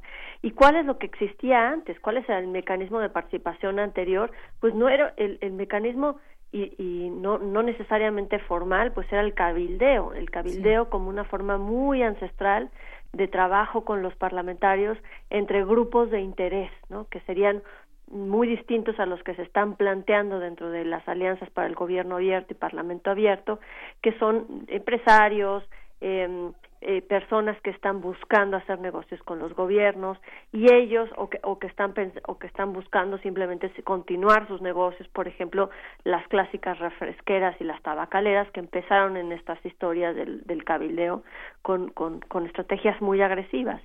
Eh, no se no se está buscando un mecanismo necesariamente parecido a ese, sino un mecanismo en donde sean ciudadanos que sean miembros de comunidades de diferentes grupos sociales, no solamente con intereses económicos, sino también con intereses sociales, eh, de, por, por, un interés de bienestar en, en, sus comunidades, que participen en estas decisiones. Y para eso, como bien dices, pues se necesita no solamente creatividad, se necesita un gobierno que esté muy interesado como el que los que tenemos actualmente en que efectivamente eh, esté esté conducido y esté sentada la ciudadanía y los intereses de los particulares en esta en estas mesas. Claro. La, eh, el ejercicio de, así como, como un ejemplo, no sé si sea ejemplo de gobierno abierto, pero el ejercicio de presupuesto participativo es parte de esta visión de integrar a la sociedad o, o corresponde a otro, a otro ámbito del gobierno eh, Mariel. Eh, sí, totalmente tiene que ver con el tema de gobierno abierto, parlamento abierto. Eh, particularmente en este momento, por ejemplo, en la Ciudad de México se está discutiendo la nueva ley de participación ciudadana. Están intentando hacerlo a través de un mecanismo de parlamento abierto, eh, con la realización de diferentes foros alrededor de toda la ciudad. Eh, con ciertas cosas que creo que habría que ajustar justo para no irnos con la cinta que hacer un foro ya significa tener un parlamento abierto, pero definitivamente el presupuesto participativo eh, es un ejercicio de es un ejercicio de gobierno abierto, es un ejercicio en el que participan los ciudadanos para eh, decidir cómo se utiliza cierto porcentaje del presupuesto público, en el caso de la Ciudad de México el 3%, eh, de cada una de las delegaciones, y eh, pues buscan eh, centrar sus prioridades sin embargo, hay un tema en particular con el presupuesto público que, eh, que tiene que ver con la forma en cómo está diseñado ese mecanismo de participación. Lo que hace ese mecanismo eh, básicamente es eh, vaciar ciertas preocupaciones de los ciudadanos, pero no hacia la construcción creativa y hacia la construcción colaborativa por colonias que resuelvan problemas comunes y como mucho más generales, con mucha mayor innovación, sino más bien que, acaba haciendo un ejercicio donde los ciudadanos denuncian servicios que deberían ser brindados por la delegación. En este sentido, pues el presupuesto participativo, en la mayoría de los casos, eh, pues acaba siendo destinado a baches, a luminarias y demás. Entonces, si bien es un ejercicio de gobierno abierto, hay que ajustarle ciertas tuercas por ahí. Por supuesto. Isa. Eh, ¿Qué, qué, abonar al respecto de, los mecanismos? Eh, ya nos comentaban de la nueva ley de participación ciudadana, por ejemplo, que se está configurando, y de estas posibles eh, pues ilusiones de, de, participación ciudadana cuando se realizan foros pero que finalmente eh, se quedan ahí no se quedan pues en una conversación y, y, ya no prosperan no sí pues esa es la gran esa es la gran pregunta y la gran complejidad. Cómo se pueden generar eh, algún mecanismo para que tengan más más más impacto. Eh, tú mencionabas por ejemplo eh, la ley de revocación de mandato al, al inicio de esta de, este, de esta cápsula y, y, y pensando en, en, en, diferentes otros eh, discusiones normativas que han tenido este tipo de mecanismos de parlamento abierto o de simulación de ellos, como decía Mariel, pues eh, lo más complicado es eh, hacer que eh, la, presión social sobre lo que se platicó dentro de esos foros, sobre las ideas que se expusieron y las molestias que se presentaron en estos foros, se vean reflejados en la redacción de la norma. ¿no? Eh, y para esto tenemos muchos ejemplos. La misma Ley General de Transparencia fue eh, redactada con un mecanismo de participación, eh, aunque pues desde luego como, como como todo mecanismo pues es perfectible y en este caso lo que lo que sucedió con esa redacción fue que pues los, los ciudadanos y los eh, la, las personas part que participaron no son expertos en derecho y puede tener muchos errores esa legislación al final de cuentas. Entonces quizá la manera es claro sentar sentar a la ciudadanía dentro de la, los procesos de redacción porque eso es un ejercicio fundamental pero también con, con, con, expertos que puedan determinar cuáles van a ser las mejores formas de expresar normativamente las necesidades que, que estos grupos de ciudadanos están presentando, para no generar una sobreregulación, sobreinstitucionalización o procesos en los que en los que cada vez sea más complicado ejecutar normativamente algo, ¿no? Y, y también pues la gran complejidad que, que nosotros estudiamos en la, en la universidad es cuáles temas sí se pueden abrir a Parlamento abierto y cuáles naturalmente la política va a cerrar, ¿no? Ajá. Tenemos un gran ejemplo en el ejercicio de la transparencia, de las leyes de transparencia, donde sí hubo mucha participación, pero en contraste con estos, en el mismo año, las leyes de telecomunicaciones y de energías no tuvieron un mecanismo de esta naturaleza. Entonces también hay un hay un hay elementos sobre la agenda, sobre los tipos de temas que tienden o son más fáciles y que permiten una discusión mucho más abierta. Mariel Miranda, sa sabemos que te tienes que ir, pero hay una última pregunta que igual podría responder brevemente. Eh, Ma Mariel Miranda, licenciada en Ciencia Política y Relaciones, coordina el proyecto de Transparencia Mexicana. Eh, ¿La impunidad y la, y la factura de justicia son requisitos indispensables para la gestión de un eh, parlamento abierto, digamos pensando en que los contextos legislativos obligan siempre a hacer un diagnóstico y generalmente aparece la palabra corrupción, impunidad, injusticia? Justamente porque uno de los pilares eh, tiene que ver con parlamento abierto, eh, con transparencia, perdón, eh, esto quiere decir no nada más transparencia respecto a la cuenta pública, sino eh, generar mecanismos que permitan detectar actos de corrupción eh, y darles todo el seguimiento que tiene que ver con investigación, con sanción, con reparación del daño. Eh, no no hay una eh, causalidad directa, pero sí son procesos que tienen que estar correlacionados justamente para poder seguir abrir las, abriendo las instituciones al público. Claro. Eh, Mariel, eh, sí, te, te, vamos a despedir. Solamente recuérdanos esta red de transparencia eh, que, que, que, ha tendido, eh, digamos, sus brazos en América Latina. Sigue, sigue fuerte, vigente. Hace pocos, hace algunos años, pues veíamos hasta hashtags, ¿no? De Open Data, datos abiertos. ¿Qué, qué tanto impulso sigue teniendo esta red?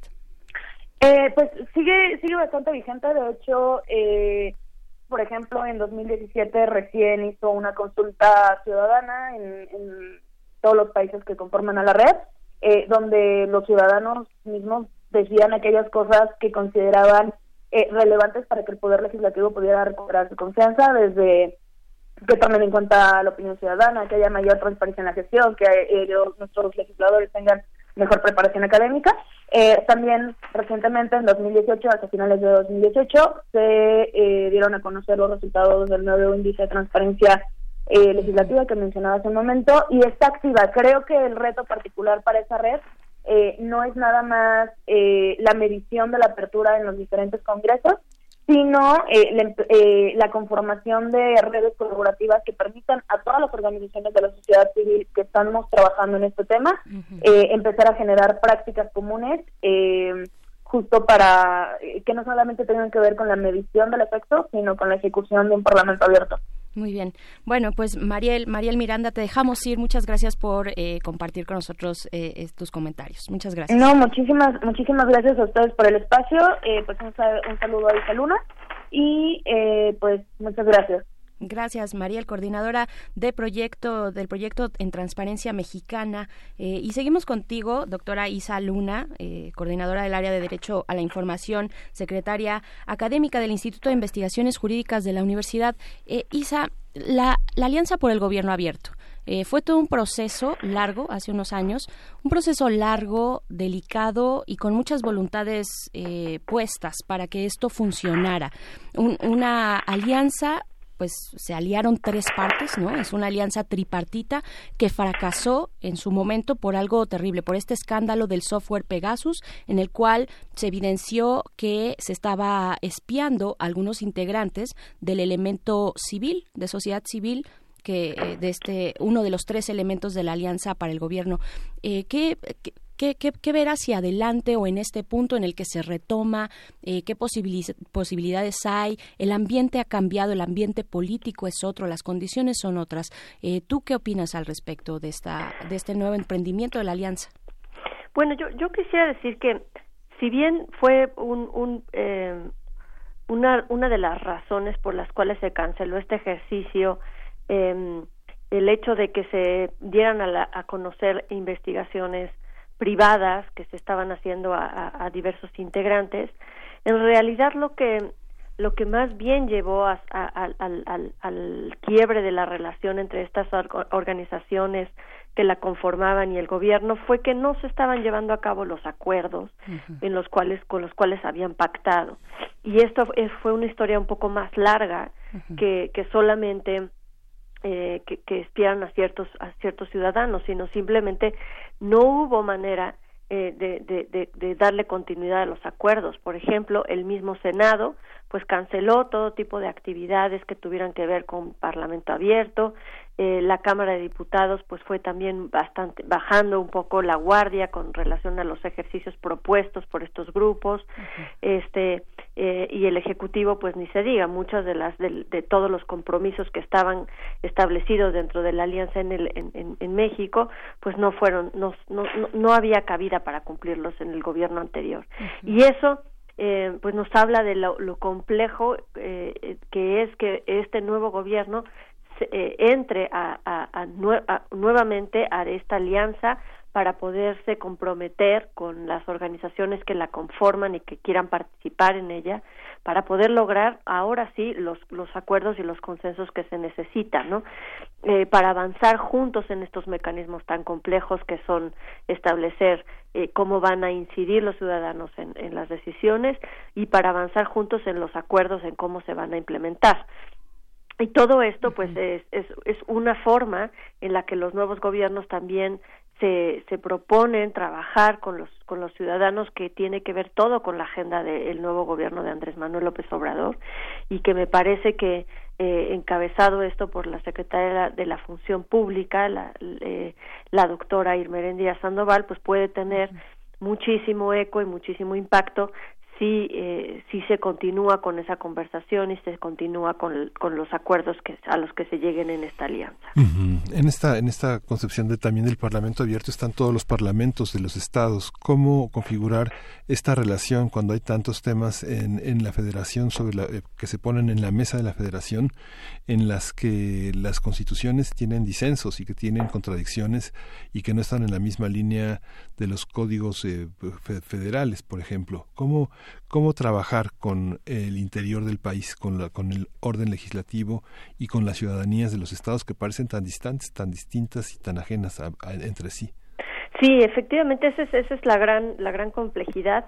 El Instituto Nacional de Transparencia, el INAI, eh, tiene desde desde desde ya eh, varios años una estrategia completamente bien articulada en la cual eh, se dedica a gestionar movimientos de alianza de Parlamento abierto y de, y de sociedad dentro de cada uno de los estados. Y este ejercicio ya dio bastantes frutos, ya tienen en casos como Veracruz, en casos como Oaxaca, eh, Monterrey desde luego, ya tienen grupos de la sociedad civil interesados en promover gobierno abierto, en trabajar particularmente con las con las eh, con, las dependencias con una agenda común y que están buscando la forma la medida en la cual eh, puedan establecerse cada año una, una agenda de, de trabajo.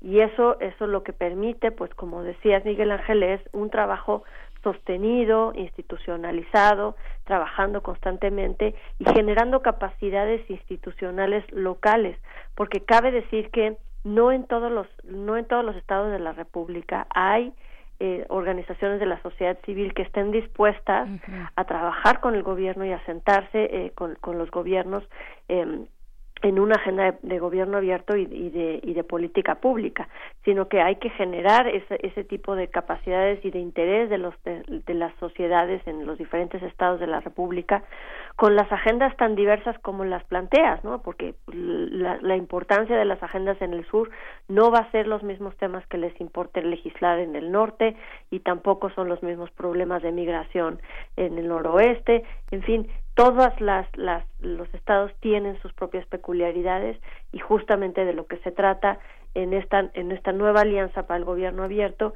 en la que va a participar también el INAI es juntar estas fuerzas que ya se han estado desarrollando en los últimos años. Claro, y, y en este sentido, a ver, ¿hasta dónde, cuando hablamos de lo local, hasta dónde puede llegar el gobierno abierto? Porque e, efectivamente, pues sabemos que en los estados de la República particularmente algunos pues carecen de una participación ciudadana organizada, o sea, no hay muchas organizaciones de la sociedad civil que puedan de manera, digamos, emplear su tiempo en eh, realizar estas acciones de gobierno abierto.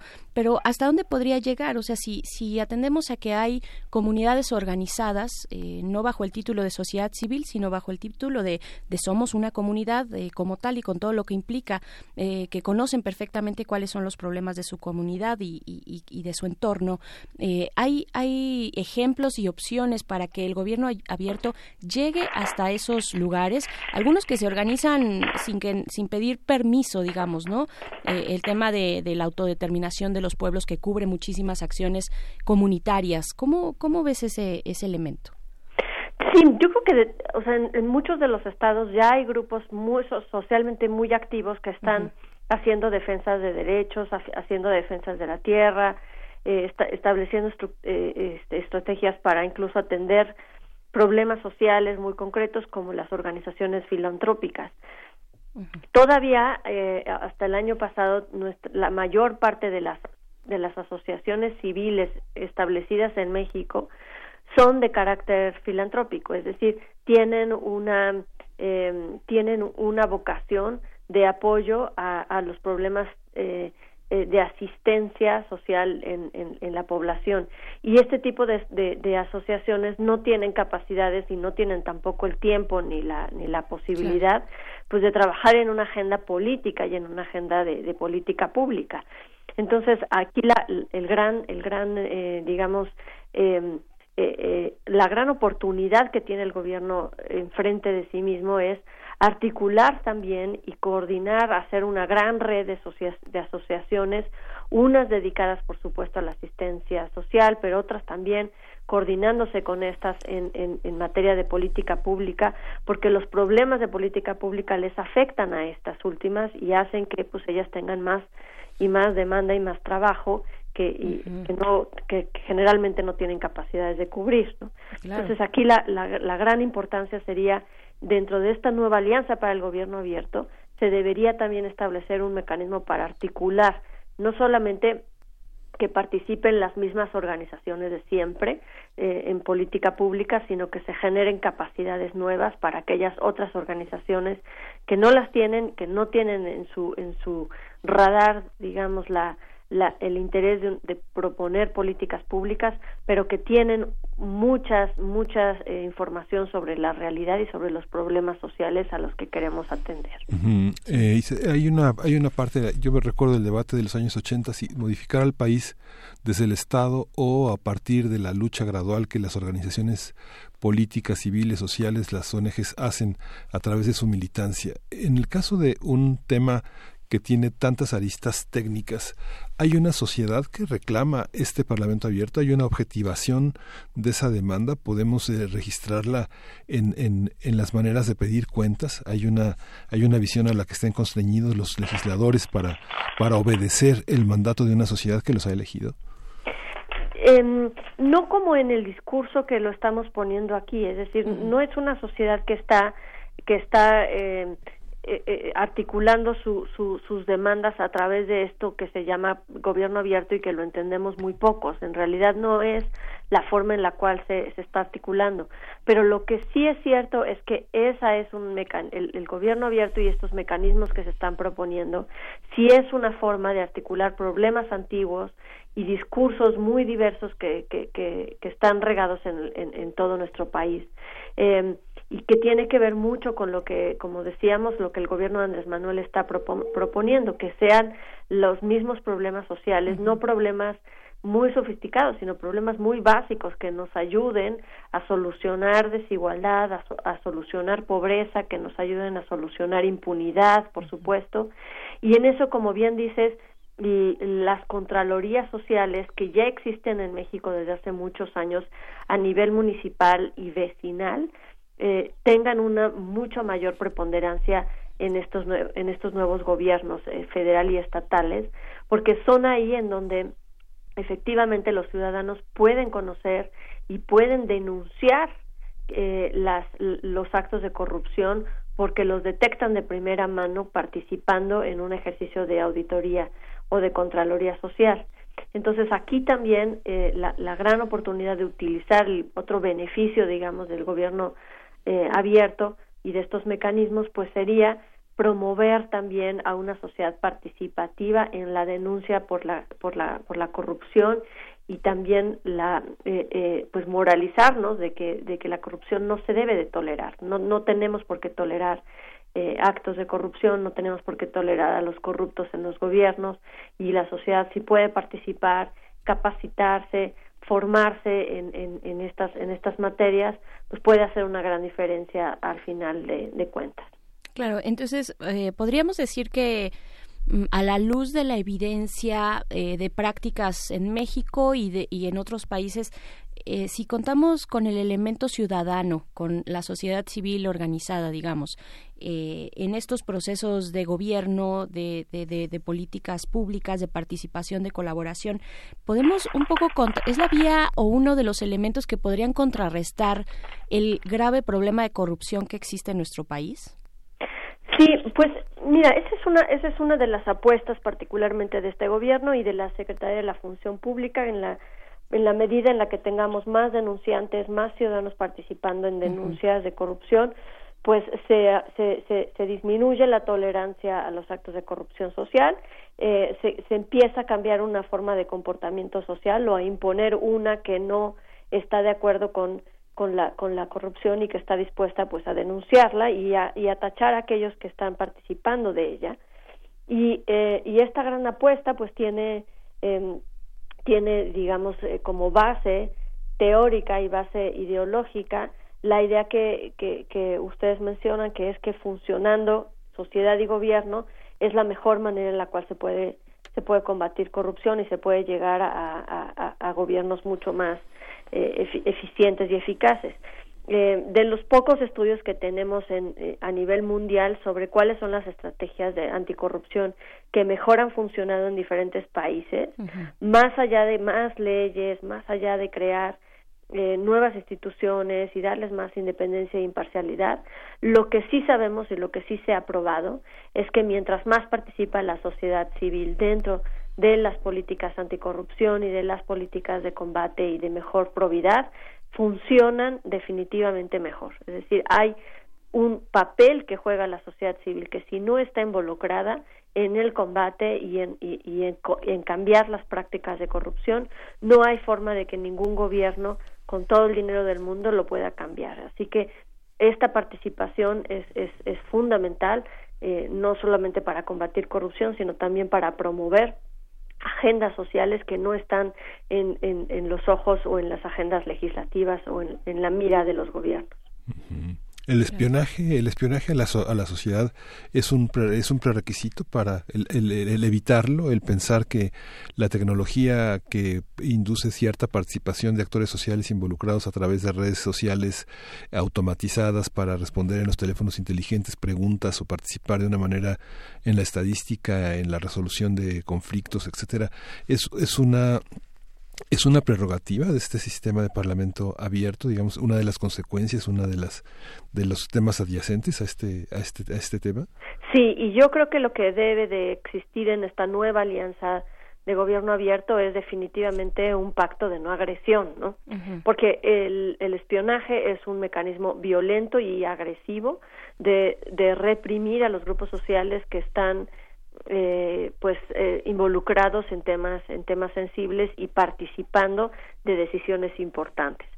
Y, y para no repetirnos en la historia desde luego que tiene que haber una una en esta nueva alianza pues una cláusula de, de, de no agresión porque a final de cuentas, si dejas y permites que la sociedad civil participe, se involucre y tenga una actividad política, ¿no? se convierte en un actor político más, pues eh, la tendencia lógica, digamos, eh, de los de los gobiernos, pues es a tratarlos por iguales y atacarlos, ¿no? Con, la, con, con, todo el poder del Estado y con todas las eh, la, la, fuerza que, que, la maquinaria tiene. Y eso no puede funcionar así, porque en un ejercicio de gobierno abierto, pues definitivamente la sociedad no está ahí para, para ejercer en, en igualdad de, de, de, posiciones una postura política. Está ahí para poner los intereses de la sociedad por encima de los intereses políticos. Y esa debe de ser una de las garantías fundamentales. La seguridad de quienes quieran participar en un ejercicio de parlamento abierto o de gobierno abierto debe de ser uno de los de, las primeras cláusulas que se establezcan en esta nueva alianza para poder garantizar la imparcialidad, la seguridad y la participación de las personas que quieran involucrarse. Claro, y tal vez eh, vendría a cuento eh, recordar que, la, que el espionaje, el espionaje cuando no hay una motivación, una eh, vaya una petición ante un juez, ¿no? Este perdón, ante un ministerio público, tengo entendido, es. ilegal, ¿no? Es ilegal, no, no te pueden, el, aunque sea el gobierno, aunque sea la unidad de inteligencia, no te puede, no puede espiar tus comunicaciones ni molestarte, ¿no? En tu vida privada. también preguntarte, Isa, Isa Miranda, eh, que, está, está dando buenos pasos en este eh, el gobierno el gobierno federal actual empieza con el pie derecho en esta relación con las organizaciones de la sociedad civil eh, y en esta propuesta no de hacer este gobierno abierto cuando pues sabemos lo que sabemos sabemos cómo desde eh, las conferencias matutinas pues se ha referido a, y ha clasificado a la sociedad civil eh, de pues de aquellos que están que tienen tal vez otros compromisos fuera de la actividad propia de una organización que defiende derechos humanos no compromisos distintos ajenos privados tal vez empieza bien el gobierno cómo está esta eh, esta comunicación y esta convivencia pues yo yo creo que sí sí que sí ha quedado muy dañada no la la la relación entre la sociedad civil y este gobierno derivado de muchas de las declaraciones eh, eh, que, que desde luego pues se, se, se ha reflejado pues en que muchas muchas organizaciones de la sociedad civil pues se sientan desplazadas y no quieran no, no sientan un espacio para poder entrar a trabajar con los gobiernos actuales ¿no? y yo creo que esta eh, eh, es una muy buena señal que se esté lanzando que se esté relanzando esta alianza para el gobierno abierto pero también una buena oportunidad para el gobierno para entender qué hacen esas organizaciones conocerlas profundamente y saber quiénes son efectivamente las que, pues como, como bien dice el presidente, hacen actos ilícitos, generan más corrupción de la que combaten, ¿no? Que identificar esas, ese tipo de organizaciones, pero también generando una eh, un, un movimiento social mucho más sólido, con los nuevos valores éticos que está imponiendo la, la, cuarta transformación, con, con, los valores eh, y los principios del Parlamento abierto también, y que pueda permitir a, a este gobierno eh, caminar con una sociedad civil, porque ellos van a necesitar, no solamente necesitan sus bases de electorales, necesitan una sociedad civil con la que puedan tomar decisiones, legitimar el poder y legitimar esas decisiones. Y esta es la mejor oportunidad para acercarse a las que ya existen, a las que ya han venido tradicionalmente trabajando este, este tema de Parlamento y Gobierno abierto, y acercarse a nuevas organizaciones para crear capacidades e interés en ellas de que participen y caminen de la mano con, con, con los gobiernos federal y estatales. Entonces, creo que es una gran oportunidad.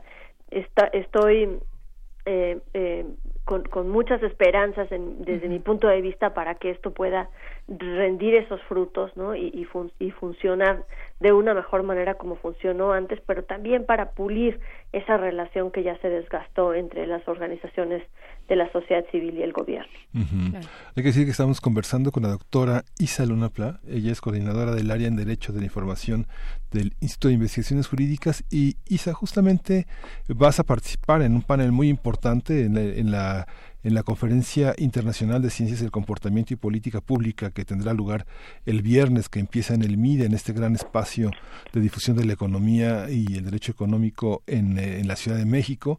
Y bueno, también hay que decir que vas a estar en el, en el, el, noveno foro de la democracia latinoamericana, desafíos de la política y la democracia en la era digital, el 5, 4 y 5 de abril, que van a ser foros eh, muy importantes. Vas a ser una de las conferencistas magistrales discutiendo todo este tema de lo digital y justamente el próximo viernes hablando de, de todo el tema de la inclusión, de la anticorrupción, de todas las políticas, un poco que nos contaras cómo está eh, cómo está situado México en esta en esta discusión internacional y política eh, en este momento. Sí, y, y también me, me, gustaría mencionar el día martes mañana también hay un foro que organiza sobre vigilancia estatal la, la Secretaría de la Función Pública y aquí también se van a discutir temas de gobierno abierto en Parlamento abierto. Yo voy a participar en una mesa sobre marco normativo y situación de la vigilancia en México. Eh, a ver, em, eh, tenemos que relanzar estos temas, como bien eh, decías Miguel, Miguel, Ángel, desde, desde un punto de vista con más conocimiento, con mucha más información de lo que lo, lo, lo teníamos anteriormente, porque ya no eh, ya no somos eh, ya, no funcionan nuestros gobiernos de la misma forma que funcionaban con un modelo de medios de comunicación en donde son los medios los que comunicaban a los ciudadanos la información. Ya estamos en un entorno en donde tenemos ciudadanos muy inteligentes que quieren participar que están muy preocupados por lo que está haciendo su o preocupadas por lo que está haciendo su gobierno. Y, y, y francamente pues esta, eh, eh, esta esto nos exige incluso científicamente estudiarlo de mejor forma. En el foro que vamos a tener en el MIDE, que es un, es una, eh, un espacio muy interesante que vamos eh, a, trabajar con eh, el Laboratorio Nacional de Políticas Públicas del CIDE y la UNAM, em, nos vamos a enfocar en comportamientos individuales, por qué las personas, funcionarios públicos o no funcionarios públicos, son, son corruptas por qué actúan con, de forma corrupta, cuál es, cuál es su motivación y qué es lo que conocemos. Muchísimos estudios al respecto ya se han hecho en experimentos sociales y de economía para poder entender los, los móviles psicológicos y económicos, incentivos que llevan a que una persona pues caiga en un acto de corrupción. Y entre los hallazgos que tienen estos estudios es que eh, eh, esto se genera a partir de entornos que, se, que son altamente contagiosos, ¿no? Hay personas que puedan llegar con una muy alta ética a los gobiernos, a, una nueva oficina de gobierno con, en su primer día de trabajo y que descubren que pues ahí adentro pues las prácticas comunes es llevarse los lápices o tomar las hojas o tomar el papel de baño de la oficina para la casa y, llevárselo a su casa. Entonces ellos empiezan a optar o adoptar un, dentro de estos entornos que son muy permisibles, eh, nuevas conductas que no necesariamente son las de la ética y la probidad que, que establecen las leyes, las normas o que, o que nos permiten a los gobiernos ser eficientes y tener eficiencias y, eh, económicas también. Entonces, aquí lo que lo que nosotros sabemos y vamos a, discutir es cómo tendríamos entonces que pensar los entornos eh, laborales de los, de los burócratas, pero también los entornos sociales en los cuales eh, la sociedad tiene que recordar constantemente y recordarse a sí misma las reglas de, de ética y las reglas jurídicas para poderse comportar en sociedad, comportarse conforme a un Estado de Derecho y que nos permita salir de, la, de los patrones y de, y de los estándares de conducta que, que, llevan a, a, una mayor escala a actos de corrupción masiva, ¿no? Entonces, en estos foros lo que vamos a discutir es cuáles serían estas, lo que nos ha arrojado la academia, qué, es lo que sabemos ahora, que no sabíamos hace 10 años, sobre cómo podemos mejorar nuestro comportamiento en corrupción eh, y el trabajo en, en, el que funcionamos los seres humanos, que son redes sociales, ¿no? Cómo eso puede modificar las, las normas para hacerlas mucho más efectivas en términos de vigilancia social y cómo eso puede mejorar también las estrategias gubernamentales y sociales de combate a la corrupción. Por supuesto, pues doctora Isa Luna, coordinadora del área en Derecho a la Información y secretaria académica del Instituto de Investigaciones Jurídicas de esta universidad, muchas gracias por esta conversación, por estos ángulos. Ahí en nuestras redes sociales pues aplauden también eh, el ángulo que propones, este tipo de miradas son necesarias para abrir el debate y dimensionar las consecuencias de algo como esto, dice Alexis Segura. Y pues bueno, ahí están comentarios eh, interesados en estos procesos. Muchas gracias, doctora Isa. Gracias a ti, Berenice. Gracias, Miguel Ángel. Exprimimos. Gracias. Gracias. Y pues bueno, eh, nos vamos a despedir. También antes estuvo Mariel Miranda, eh, licenciada en Ciencia Política y Relaciones Internacionales, que coordina el proyecto en Transparencia Mexicana y trabaja también en temas de gobiernos locales. Ella se tuvo que retirar un poco antes, pero también le agradecemos mucho. Y pues bueno, nos despedimos, Miguel Ángel. Nos despedimos, Berenice. Qué gusto estar contigo, qué gusto estar con ustedes, a nuestro equipo de producción. Gracias, Uriel. Gracias, Berenice. Esto fue Primer Movimiento. El mundo desde la universidad. Radio UNAM presentó Primer Movimiento. El mundo desde la universidad.